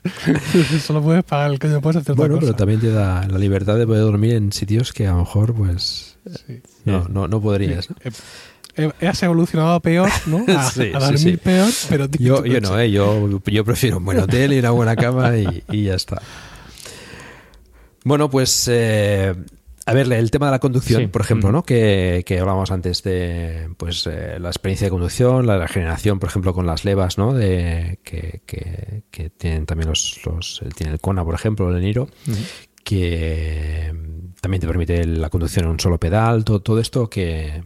¿Qué tal? ¿Qué Pues nos muy buena explicar? sensación. De hecho, una de las cosas que pensaba que más me iba a costar adaptarme en el coche, no esto del tema de la regeneración con levas en el Kia Niro. Ahora hablamos si queréis de la conducción con un único pedal. Creo que tienes que tener pulsada la leva izquierda para, para que te des opción. Aquí en el caso del Ioniq simplemente tienes que ir pulsando la leva izquierda hasta que aparece el i-pedal y te permite la conducción con un, con un solo pedal, ¿no? Eh, pero la verdad que realmente útil ¿no? y práctico, ¿no? Uno que pueda ir cambiando esa, esa regeneración mayor o menor con esas levas, eh, pues eh, nosotros aquí a lo mejor subimos el puerto de la cadena, que con nosotros eso ya es lo va más, y bueno, poder controlar con esa regeneración de levas eh, esa, esa bajada, pues es, es realmente muy divertido y, y muy práctico, ¿no? Yo pensaba que me iba a costar más, pensaba también que a mi mujer se le iba a hacer un poco lío y todo lo contrario, ya lleva, ya se ha acostumbrado a utilizar el modo con un solo pedal y en cuanto coge el coche eh, lo pone en marcha y, y vamos, sí, es verdad que es una, una regeneración muy potente, pero una vez que te acostumbras ya te olvidas. Es como Bueno, los es coches. dosificar con el, con el pedal de aceleración, digamos, dosificas la, Ujú. la potencia que necesitas para frenar o para, para acelerar y, Sí, sí. y la verdad es que es, es cómodo. Sí, sí. Yo la conducción- Hay gente que le sí. Cuesta acostumbrarse, pero, Pero- pero, la mayoría la verdad es que lo agradece. Eso es algo que, bueno, no sé cuántos eléctricos llevarán esa opción. El Tesla eso no lo lleva, ¿no? El tema de la regeneración con levas, ¿no? Las, no, las levas no. Vale, vale.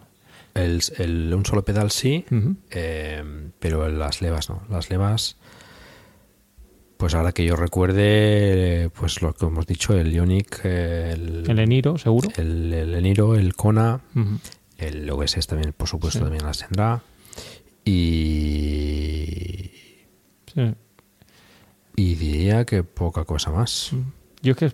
Ahora alguno se enfadará, que me dirá, este, este, pero o sea, no me viene a la cabeza ninguno sí. más. Yo es que es una cosa que la verdad no. Pero sí. claro. Eh, y bueno, y, y es práctica, ¿eh? la verdad es que hay a veces pequeñas discusiones en el grupo de Telegram de si es, es mejor o no es mejor las levas, que si haga el coche o no haga el coche.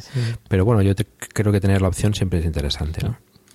Y encuentro muy bueno también lo del tema del, de un solo pedal. ¿eh? Yo lo encuentro muy cómodo. Esto sí que ya lo tienen más coches, ¿no? El, el, el Leaf nuevo, por ejemplo, sí que lo tiene.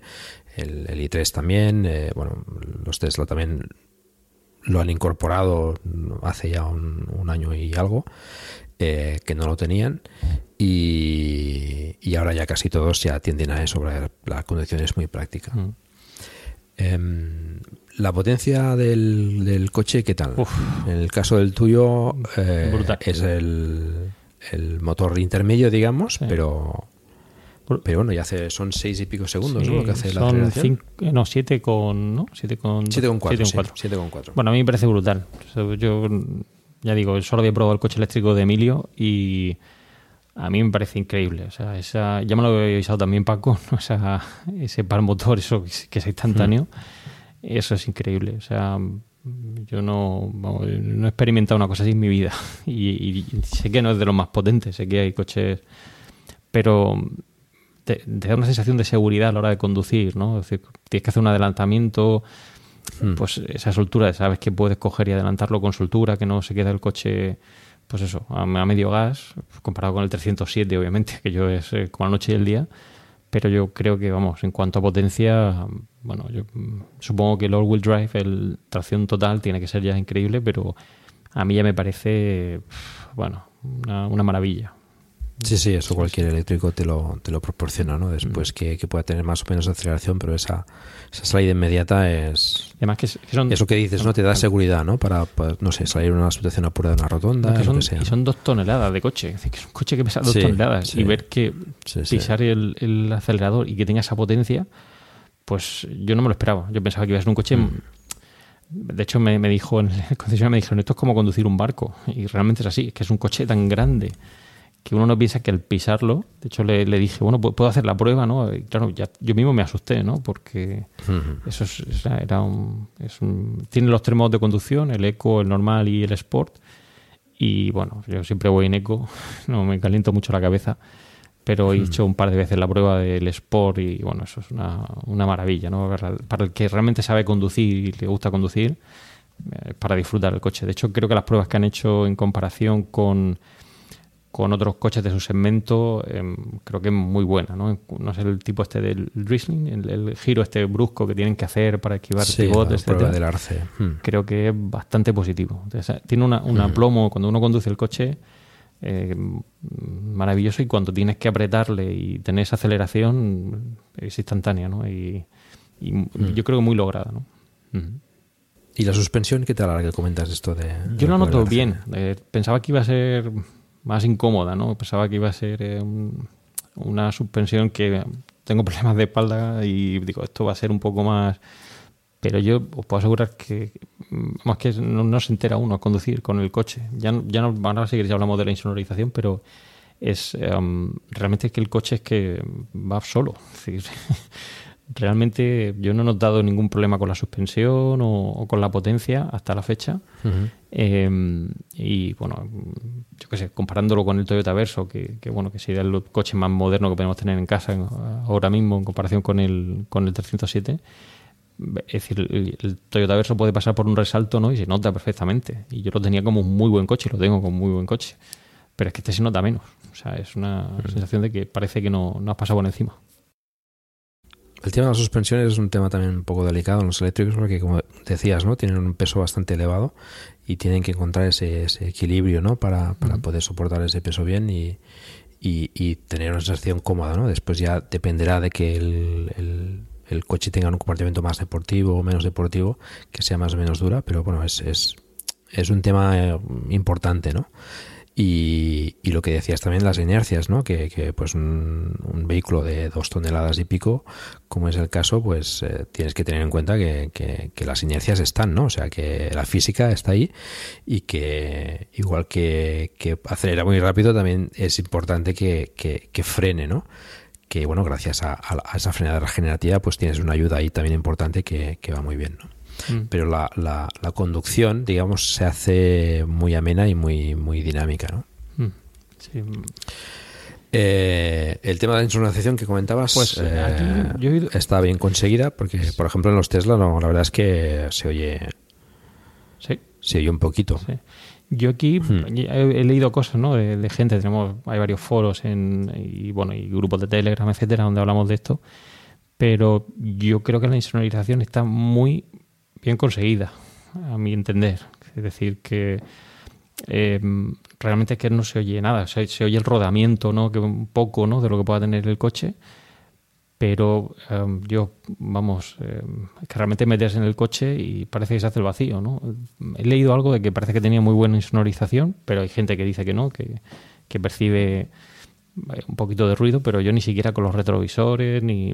Por ejemplo, en el Toyota Verso sí que se nota, ¿no? Ese, ese ruido al- en, los retrovisores, ¿no? Del choque del aire, se nota muchísimo más que aquí, ¿no? Eh, de hecho, el I- Ioniq tiene una opción de poner em, retrovisores eh, digitales, eh, que, son con cámaras o no sé qué historia, además, ¿no? o dicen que lo van a poner, etcétera. Como tiene el, el Honda, ¿no? Este, pero yo es que realmente no creo que está muy bien conseguida esa insonorización. Sí es cierto que yo no paso de 110 kilómetros por hora. No sé si al pasar de 120, 130, pues la cosa se, se desmontará el coche. Pero um, Hombre, desmontarse seguro Sí. que no. Pero bueno, lógicamente más velocidad y más Claro. ruido aerodinámico, eso sí. Pero realmente el coche va, va, va, ya digo, muy suave y yo no noto problemas de ruido. De, realmente. estupendo. sí. Y en cuanto a ayudas de la conducción, conducción autónoma, etcétera, no sé si tienes Sí, opciones sí, sí. en, en tu versión. Sí, lo tiene. pero- Tienen, en el modelo Light tiene la versión de conducción autónoma sencilla eh, y ya a partir del Start ya va mejorando. Pero yo lo he probado y yo la única experiencia que tengo con esto fue cuando vino aquí David Isasi a Murcia a vernos con su Tesla. Y no, Un saludo para David. Sí, sí, que a ver si nos escucha. y me dijo eso de que había venido desde, desde su casa, simplemente cogiendo el volante así con una mano. Y dije, esto no puede ser, ¿no? Esto no puede ser que el coche me estuvo explicando.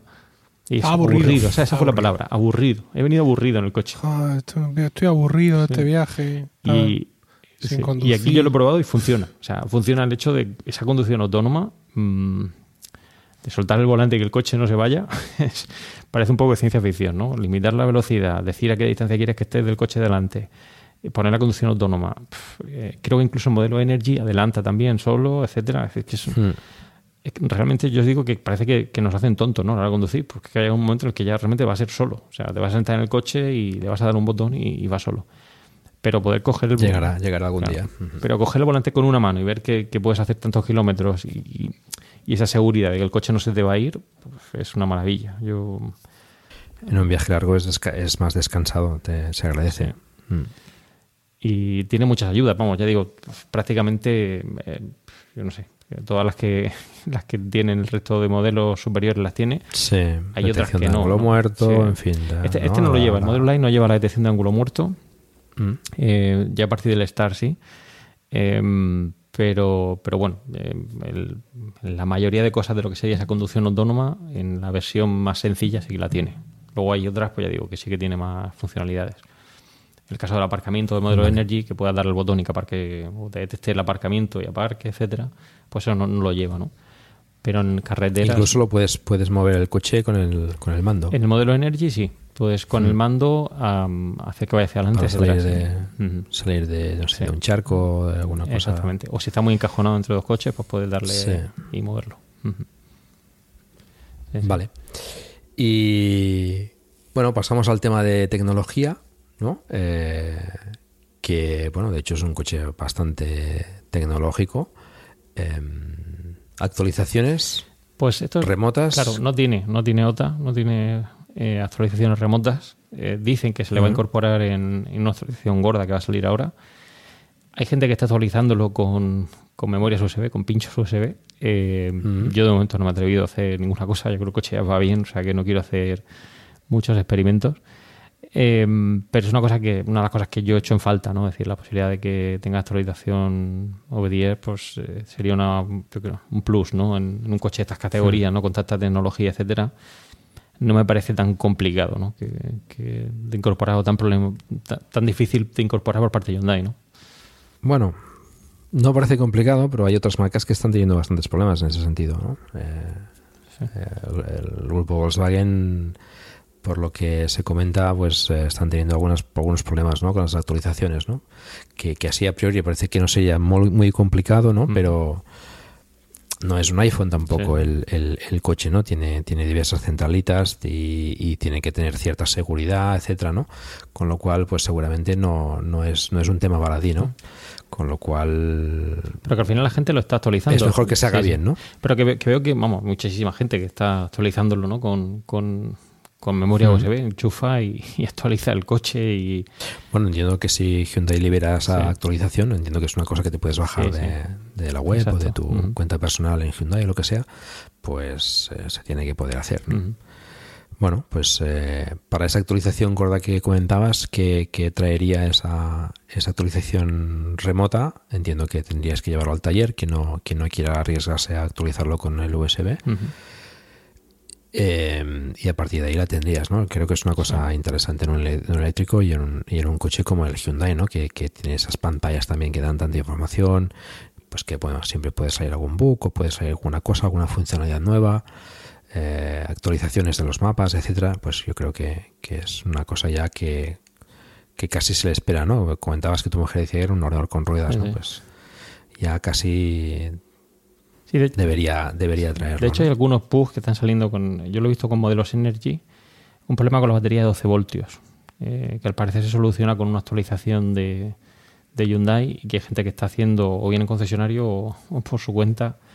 Eh, yo solo he visto el modelo Energy, eh, la gente que lo ha reportado, y Hmm. parece ser que eso, que son pequeños bugs, que entiendo que pequeños errores que tiene Sí, el no, eso ¿no? siempre, siempre puede salir. que no arranca y claro, un problema que tiene que quitar un fusible, la batería de 12 voltios y, y entonces pues consigues que ya aquello se ponga en marcha. Y la opción es actualizar el, el software. Pero bueno, son cosas que entiendo en un coche nuevo pues pueden salir. Yo de momento ya digo, no he tenido Bueno, problema. en tu caso puedes actualizarlo y ya está. O sea, Claro. Te puedes encontrar con otro coche que ese bug Sí.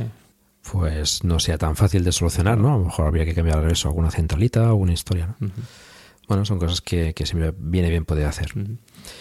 Bueno, las pantallas más o menos siempre, bueno, hemos hablado antes, eh, dan bastante información de- del tema de la carga, de, eh, por lo que he visto son muy completas, ¿no? Dan, dan todo tipo de, de información. Y, Tiene pantalla partida bien, también. ¿no? Tiene la opción de poner en, un- en una parte lo que sería CarPlay y en otro puedes desplazar eh, verticalmente eh, diferentes opciones, ¿no? Desde la temperatura, autonomía, etcétera. O sea que puedes tener incluso la pantalla central partida en dos. Son dos tercios y un tercio. Pero también te permite esa, esa opción de pantalla partida que se puede abrir o, o cerrar. With Lucky Land slots, you can get lucky just about anywhere. Dearly beloved, we are gathered here today to. Has anyone seen the bride and groom? Sorry, sorry, we're here. We were getting lucky in the limo and we lost track of time. No, Lucky Land Casino, with cash prizes that add up quicker than a guest registry. In that case, I pronounce you lucky. Play for free at LuckyLandSlots.com. Daily bonuses are waiting. No purchase necessary. Void where prohibited by law. 18 plus. Terms and conditions apply. See website for details. Judy was boring. Hello. Then Judy discovered ChumbaCasino.com. It's my little escape. Now Judy's the life of the party. Oh, baby, Mama's bringing home the bacon. Whoa, take it easy, Judy. The Chumba life is for everybody. So go to ChumbaCasino.com and play over 100 casino style games. Join today and play for free for your chance to redeem some serious prizes. ChumbaCasino.com. No purchase necessary. Void where prohibited by law. 18 plus terms and conditions apply. See website for details. He visto también que eso no es tecnología, pero me ha parecido curioso que a la parte en la parte izquierda de la pantalla frontal tienes eh, como una especie de, de tablero, digamos, que puedes poner cosas con imanes, ¿no? Como si fuese la nevera, ¿no? Para poner una foto, poner... Bueno, es una cosa curiosa que... Sí, yo, yo lo tengo, de hecho. Está, Sí, sí.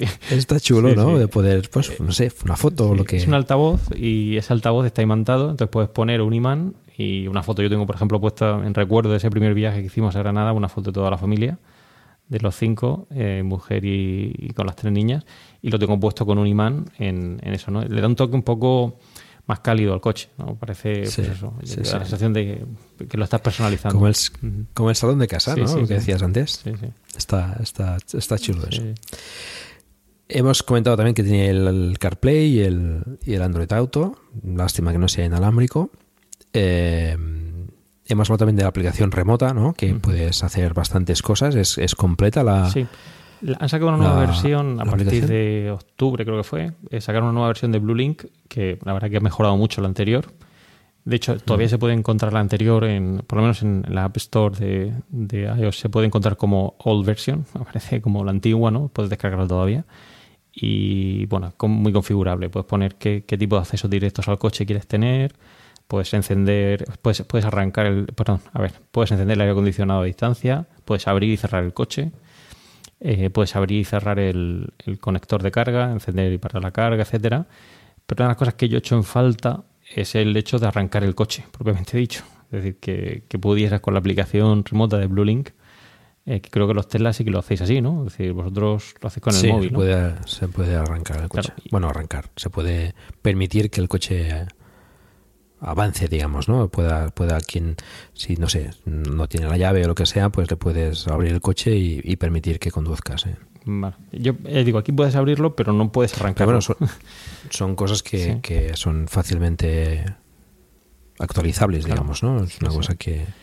Bueno, hay veces, hay cosas que a lo mejor algunas marcas por, por seguridad o no sé, pues Mm. No, no, por otros motivos quizás no, no quieran incluir, pero... Luego te da mucha información, en lo que sea la aplicación Blue Link de los viajes, etcétera. Aunque yo suelo utilizar la de Tronity, Tronity.io, es un- una aplicación em, que, que te da mucho más detalles del consumo, etcétera. Y bueno, esa junto con la de Blue Link a mí me, me da un report de, bueno, puedes hacer de, de todo el consumo, de cómo va yendo, etcétera. Por eso realmente yo creo que el consumo que os he dicho, ah, no es que eso esté mintiendo, es que realmente lo veo con los datos y, y está siendo muy positivo. Es una de las cosas que nos preocupaba que fuera demasiado desorbitado, pero hasta ahora se mantiene esa media. no, el consumo 17. está muy bien, Mm. está muy bien. Y te permite, por ejemplo, la aplicación enviarle, estás en mapas, por ejemplo, estás buscando una ubicación, un restaurante, un el hotel, lo que sea, ¿te permite enviárselo al coche? Pues eso no lo he A probado. través de Blue Link. A, a ver, puedes localizar el coche, pero tú te refieres a buscar una localización y enviársela, ¿no? Sí, estás en mapas, por ejemplo, y quieres no. compartir esa Mm. ubicación, lo puedes compartir a, no sé, a Sí. mensajes o donde, donde sea. Y si sale la aplicación BlueLink como posibilidad para compartir una, una ubicación, un- una dirección, y que eso se lo envíe al coche y que el coche lo tenga en el navegador para cuando llegues, por ejemplo, pues no sé, estás en el restaurante. Oye, pues mira, tenemos que ir al hotel, tal. Sí. Lo buscas en el mapa, se lo envías al coche y así no tienes que hacerlo en el coche. ¿no? Yo diría que no, práctico. diría que no. Eh, ya digo, no, no me he metido tanto, pero yo diría que no. Sí que te dice dónde está el coche y los POI que hay Hmm. cerca, etcétera, pero yo creo que enviar, yo diría que no te permite, no te permite hacerlo. Vale, Eso bueno, yo diría que no. ya, ya lo mirarás y me dirás. Sí, sí. Eh, en todo caso, de las cosas más prácticas que se hacen con la aplicación, como decía Emilio, es, El aire. es enchufar la calefacción o el aire acondicionado. Eso es, es una pasada. Poder, cuando viajas y, y hace mucho calor Claro. o hace mucho frío, pues poder, poder preclimatizar el coche, ¿no? Eso está O bien. programar la carga, es decir, que, que es, bueno, es decir, Sí. que se cargue hasta el 80% y esté listo a las 9 de la mañana y que la, la temperatura del habitáculo pues sea de 22 grados, ¿no? Eso también está muy bien. Está muy bien. sí. Mm. Vale, pues eh, como conclusiones finales ya, si no sé si queréis comentar alguna cosa más, pero sí que me gustaría preguntarte, pues eso, ¿qué, qué te ha gustado más del coche, no? Mm. ¿Qué te ha gustado menos? Y si lo volverías a comprar. Pues a ver, eh, voy a decir los pros y los contras, ¿no? Que yo creo que además en otros capítulos que he hecho aquí Sí. en Black and Drive, sobre todo en el del Kia, aquí hubo también gente que, los dos compañeros que estuvieron aquí hablando de él. A ver, Mm. cosas que me han gustado mucho, sobre todo, como digo, la conducción. Eh, creo que para ser un coche tan grande, tan pesado, eh, es un coche muy cómodo de llevar. Yo diría que es un coche familiar eh, que te permite hacer un, una conducción fluida, segura, da una sensación de, estabilidad en carretera y, muy espacioso, como he dicho, que realmente pues ayuda a pues, hacer tanto viajes, mm, digamos, dentro de la ciudad como viajes largos. En ese sentido, pues me parece un coche positivo. El hecho de tener la, la recarga tan rápida, en el caso de que te haga falta, pues también está muy bien, ¿no? Esas cargas rápidas eh, son muy interesantes. Y en general, pues la estética, el diseño, em, a mí me gustó desde el principio a los dos. Tanto mi mujer como a mí nos llamó la atención y me parece un coche que es muy bonito. Y esa consola central que os decía, esa, esa posibilidad de esa isla deslizante que puede ir hacia adelante y hacia atrás, pues te permite que si vas solo en el coche y quieres ir todavía más ancho, pues la echas hacia atrás. O si tienes gente en la parte de atrás, la echas hacia adelante y tienes más sitio, ¿no? Esa posibilidad de configurar los asientos, desplazarlos, abatirlos, etcétera, a mí realmente me ha gustado, me ha gustado también mucho. Em, y bueno, y todo lo que hemos comentado, ¿no? De la conducción autónoma, etcétera, que es una sorpresa, ¿no? Para el que entra en el tema del mundo eléctrico y ya encima pues que tengas esta conducción autónoma lo hace mucho más, mucho más interesante. Pero bueno, hemos hablado muchas cosas positivas y también quiero decir las cosas negativas, ¿no? Que también las tiene el coche. Claro, claro que sí. no se piense Emilio aquí que le va a vender la moto. Pero hay cosas que, que, por ejemplo, ya digo, y aparte de algunas de las que hemos comentado que se podrían resolver, como el caso del puerto USB que no está en, esa guantera central, ¿no? sino que está muy abajo. Eh, hay cosas que yo creo que son defectos más de, diseño. Uno de, de, los más comentados, por ejemplo, el caso de los eh, cinturones de seguridad. Tienen un problema y es que eh, están situados de una forma que chocan con la, con la carrocería del coche. ¿vale? Ya os he dicho que yo me meto en el coche y lo apago todo, no ni la radio. Hay veces que quiero ir en completo silencio. Y si el, el cinturón de seguridad nos ha quedado en una situación concreta, lo que hace es que choca, choca con el, y se oye el taqueteo, ¿no? El tac, tac, tac, Los cinturones que no están siendo usados. Exactamente, refieres, efectivamente. ¿eh? Yo los resuelto porque había varios foros que reportaban esto y ha sido comprando por, por, por internet, por AliExpress, unas, una especie de almohadillas que se ponen en los cinturones de plástico, de forma que ya cuando chocan, pues eh, amortiguan el sonido y ya no, no se oyen, ¿no? Pero bueno, es un, yo creo que es un problema de diseño que si lo hubieran hecho, hubieran limitado, hubieran hecho que llegara a un sitio a otro, hubieran permitido que, que no hiciera ese, ese ruido, ¿no? Ese, choque, no ese claqueteo.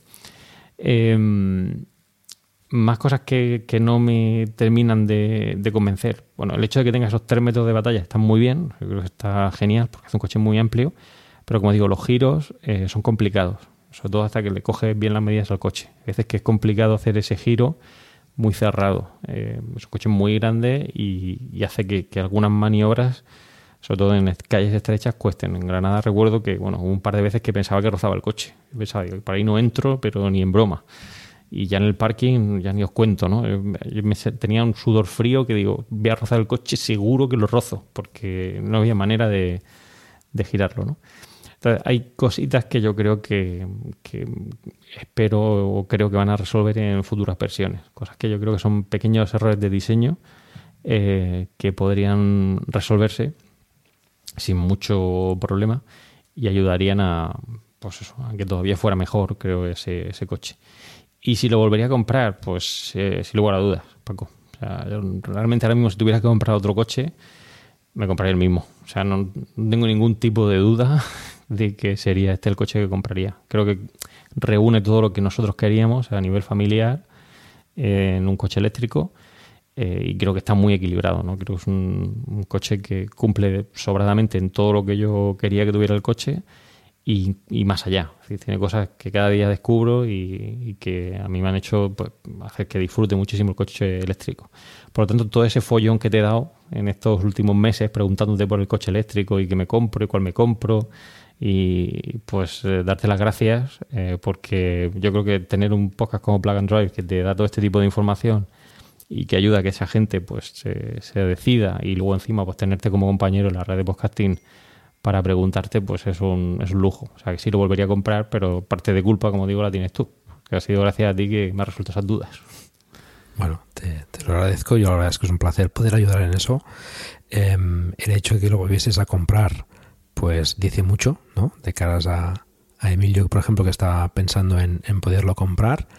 Los inconvenientes que has comentado tampoco son una cosa mm, demasiado grave, quizás pues para el que necesite a lo mejor circular por calles estrechas, el tema de, del radio de giro, pues puede ser un pequeño inconveniente, pero también es parte de que del tamaño del coche, ¿no? En mi caso también con el Model 3 también le cuesta girar, ¿eh? Y no tiene tanta batalla, diría, ¿eh? Mm, pero bueno, ya te digo, no son problemas que son pequeños detalles para aquello de decir de, bueno, no, no es perfecto, ¿no? Pero que en general el coche, la verdad es que, como comentabas al principio, tiene, tiene muchas cualidades. Como coche eléctrico, pues también también, también las tiene con esa batería de 800 voltios, esa carga rápida, eh, la estructura del coche, en fin, yo creo que, reúne muchas cualidades y, y lo más importante que, que, bueno, que es un coche grande por dentro que permite pues ya que familias, bueno, familias numerosas, ¿no? Se puede decir, ¿no? Con tres críos ya es familia numerosa, pues que familias numerosas ya puedan, ya puedan eh, pues optar a ese coche eléctrico, ¿no? Cada vez tienen que venir más. Y, y el Hyundai Ioniq es una prueba de ello, ¿no? La verdad es que yo creo que en general es, es, muy buen coche, la verdad. A mí me gusta mucho, también es una estética que es lo que te tiene que entrar. Eh, tampoco creo que sea un coche que puedas decir es que es muy feo, ¿no? Aquello de decir por los opuestos, ¿no? Yo creo que te puede gustar mucho, pero no puedes decir que es feo el coche. Lo que no sé si habremos convencido a Emilio, ¿eh? no sé yo si está ahí dudoso, lo veo ahí pensando demasiado. Bueno, no sé, aprovecha Emilio para resolver las dudas que tengas. que... sí, es el, cómo pagarlo, es un eso poco sí, eso sí es un problema. Sí, es que todos los coches se van a, sí se van al, quinto pino. ¿eh? Sí, sí, la verdad es que... Eh, cualquiera. Y, fíjate que al final, pues claro, eh, ahí estáis los, los defensores del Tesla, por así decirlo, que en cuanto coges el coche de que sea de otra marca y le pones tres cosas, se te va a unos precios que, que son muy comparables al precio de los Tesla, ¿no? Y entonces hmm. ya decís, hombre, es que ya que estás, pues para eso, sí, bueno, para eso. Ah, yo creo que para mí es la, es la opción, realmente. Eh, ya habrá que ver cómo encaja esto en los presupuestos familiares. Pero a mi mujer le pasa como, como la tuya, Frank. La mía es una conversa del, coche eléctrico por completo y, una enemiga del humo y de todo ese tipo de historias y, no entenderíamos otra adquisición que no fuera que no fuera esa. Entonces, pues evidentemente ahora mismo, en este preciso momento, si yo tuviera que comprarme el coche tarde, bueno, esta tarde ya no, uh, pues sí, nos compraremos ese. Eh, de aquí a que nosotros nos llegue realmente el momento, en uno o dos años, pues lo mismo el mercado se ha sacudido un poco, lo mismo ha aparecido alguna versión nueva de que, como tú estás vaticinando, que puede corregir algún pequeño defecto, alguna pequeña actualización, no lo sé. El, el EV6 también me llama muchísimo la atención. Eh, y además parte de un precio inferior, realmente que, bueno, sí. Un poquito más caro. ¿no? Un poco más Voy caro. la cabeza. sí, sí, más ¿Tú caro. crees? Sí. El- un poquito más caro. Pero te da esa autonomía extra de batería poquito. de momento. No hay, no hay mucha No. diferencia, pero, pero bueno, algo así. Lo que pasa es que es más bajito, ¿eh? También. En tu caso no mides metro noventa, pero a No. lo mejor no necesitas esa... En el caso de Fran, sí, ¿no? Eh, Era una cosa Sí. importante el tema de la altura, ¿no? Mm. Sí. Sí, pero esto es postureo, ¿eh? Porque él cabía en un 307. También es verdad. Contando que mejor necesita Va un poco más encogido ahí, no sé. Que si necesita no sé Sí, qué, sí. pero. Claro, claro. No, sí, a ver, ya te digo que, que es el coche que ahora mismo más me llama la atención, eh, pero todavía me queda un, un poco de tiempo, que era, que era nuestra esperanza, ¿no? Nosotros, cada vez que Rocío y yo hablamos de este tema, siempre decimos lo mismo, ¿no? No te rompas, no te rompas, no te rompas a, a- a nuestro coche actual. Por, por una cuestión de, de- de amortizar muy bien eh, esa compra y también por la cuestión de que hasta ahora en el mercado no teníamos eh, nada para nosotros. Ahora ya digamos, no es que queramos que se rompa, ¿no? Pero si se rompe, Ya tienes opción. ya no pasa nada. Porque ya tenemos una opción. Otra cosa es que luego el coche tarde ocho meses en entregárnoslo. Pero, pero por lo menos la opción, eh, la opción está y además una opción sólida, ¿no? No, no un coche con el que apañarnos y ver cómo nos metemos, sino un coche, un coche en condiciones. Entonces, por ese sentido, pues sí, muy, muy aliviado y pues simplemente esperar que llegue, que llegue el momento, pero desde luego este es el que está en la pole position y eso que Rocío todavía no lo ha Lo visto. ¿eh? enseñamos el domingo próximo. No problema. El, el domingo este que vamos a comer se lo enseñamos y ahí puede haber un, un cambio. un Y cambio cuando importante. copulen tu coche y el mío, pues ya va a ser- Bueno, eso ya va a ser maravilloso. Bueno, antes lo decías, ¿no? Que, que ve- verlo en persona cambia bastante. sí, sí, mucho, mucho, mucho. Muy impresionante. Sobre todo, supongo, que el, además- el tema de la sensación interior, ¿no? De, de espacio, ¿no? Que, que por, por fuera Sí. no parece que, que tenga tanto, tanto espacio. Sí, fíjate, todo el mundo dice cuando se monta en un coche eléctrico parece una nave espacial, ¿no? Porque la sensación de, de que, de que vas sin tocar el suelo y, y el, el- el rodamiento es el mismo, realmente. Incluso superior, porque los coches eléctricos por la vaina de la batería pesan más. Pero claro, al no hacer ese ruido, al no tener la, la inercia en contra del, del motor, ¿no? Del cambio de marcha que te sacude, sino que simplemente el coche mm, discurre, pues la gente te dice, jo, parece que vas en que vamos en un coche, en un platillo volante. Sí, Y la suavidad. Pero y- en el, en- el Ioniq 5 es una realidad. ¿Vale? O sea, yo que todos los días conduzco un coche eléctrico, cuando me monté en el Ioniq 5, mm, me quedé, me quedé muy impresionado de, de- de cómo, de cómo fluyes en, en ese coche. Sí, sí, yo creo que está muy bien conseguido ¿eh? el, el interior, sobre todo. Eh, bueno, el exterior Sí. también es, es, es diferente y es, es impactante. Pero el interior creo que, que, que han sabido dar esa, ese toque ¿no? que comentabas de, de comodidad ¿no? y de, de, de salón, Mm. ¿no? De- Sí. Dentro de lo que es un habitáculo de un coche, tampoco esperéis allí que podéis tener un home cinema o algo para el Sí. estilo. Pero, pero sí que realmente yo también lo vi, lo vi amplio y eso que, que era, era de noche y no había mucha luz, pero me dio mucha sensación de, de, de amplitud y de calidad también, ¿eh? que, que a lo mejor eh, mucha gente piensa que Hyundai quizás pues eh, pueda ser más, más, eh, más conservador en ese sentido, pero a mí las calidades que me transmitió el, el Ioniq 5 eran muy buenas, ¿eh? muy buenas. Eh, Bien, podemos concluir diciendo que Emilcar FM aprueba esto. Esto es un coche que tiene nuestro sello de, de Bueno, aprobación. tenemos, ya hemos dicho alguna vez, la red de podcast con más vehículos eléctricos, diría, ¿no? Sí, sin duda, sin duda. Y ahora con Fran, pues Claro. a ver si No, no, hay- hay un huevo, y ¿eh? vamos convenciendo al resto. Claro, nosotros tres, Isasi eh, y Paco, eh, Romano, Paco Pérez Cartagena, José Miguel Morales, también de Romanos. O sea, en Romanos estamos electrificados el 75%. Es un escándalo. Esto no... Aquí, pero escucha, ni Wondering ni Nada, de estos, ¿eh? Están locos No, estos no, no, romanos, no, ¿eh?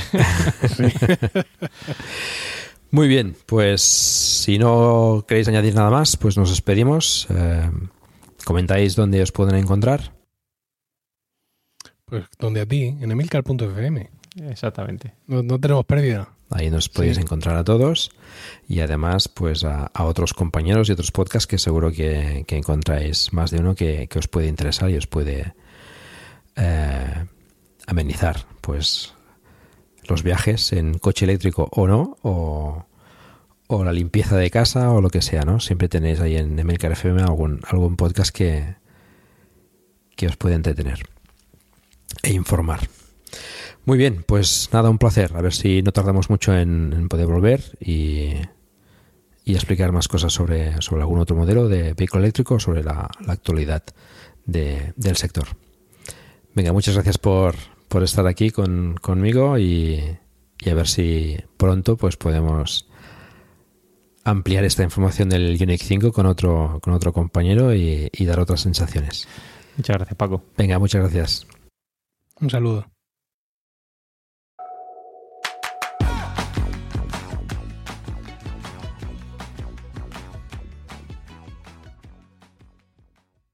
Y eso es todo. Muchas gracias por el tiempo que habéis dedicado a escucharnos. Os recuerdo que hagáis difusión del vehículo eléctrico en la medida de vuestras posibilidades, por ejemplo, recomendando este podcast o haciendo una reseña en iTunes, lo cual os agradecería mucho. Podéis poneros en contacto conmigo por Twitter en arroba pacoculebras o por correo electrónico en placandrive.emilcar.fm. Y espero vuestros comentarios en el grupo de Telegram t.me barra plug and drive. Recordad, se escribe plug and drive con 2D. Y también en la página del programa emilcar.fm barra plug and drive, donde también podéis encontrar todos los medios de contacto conmigo y conocer los otros podcasts de la red. Un saludo y hasta pronto.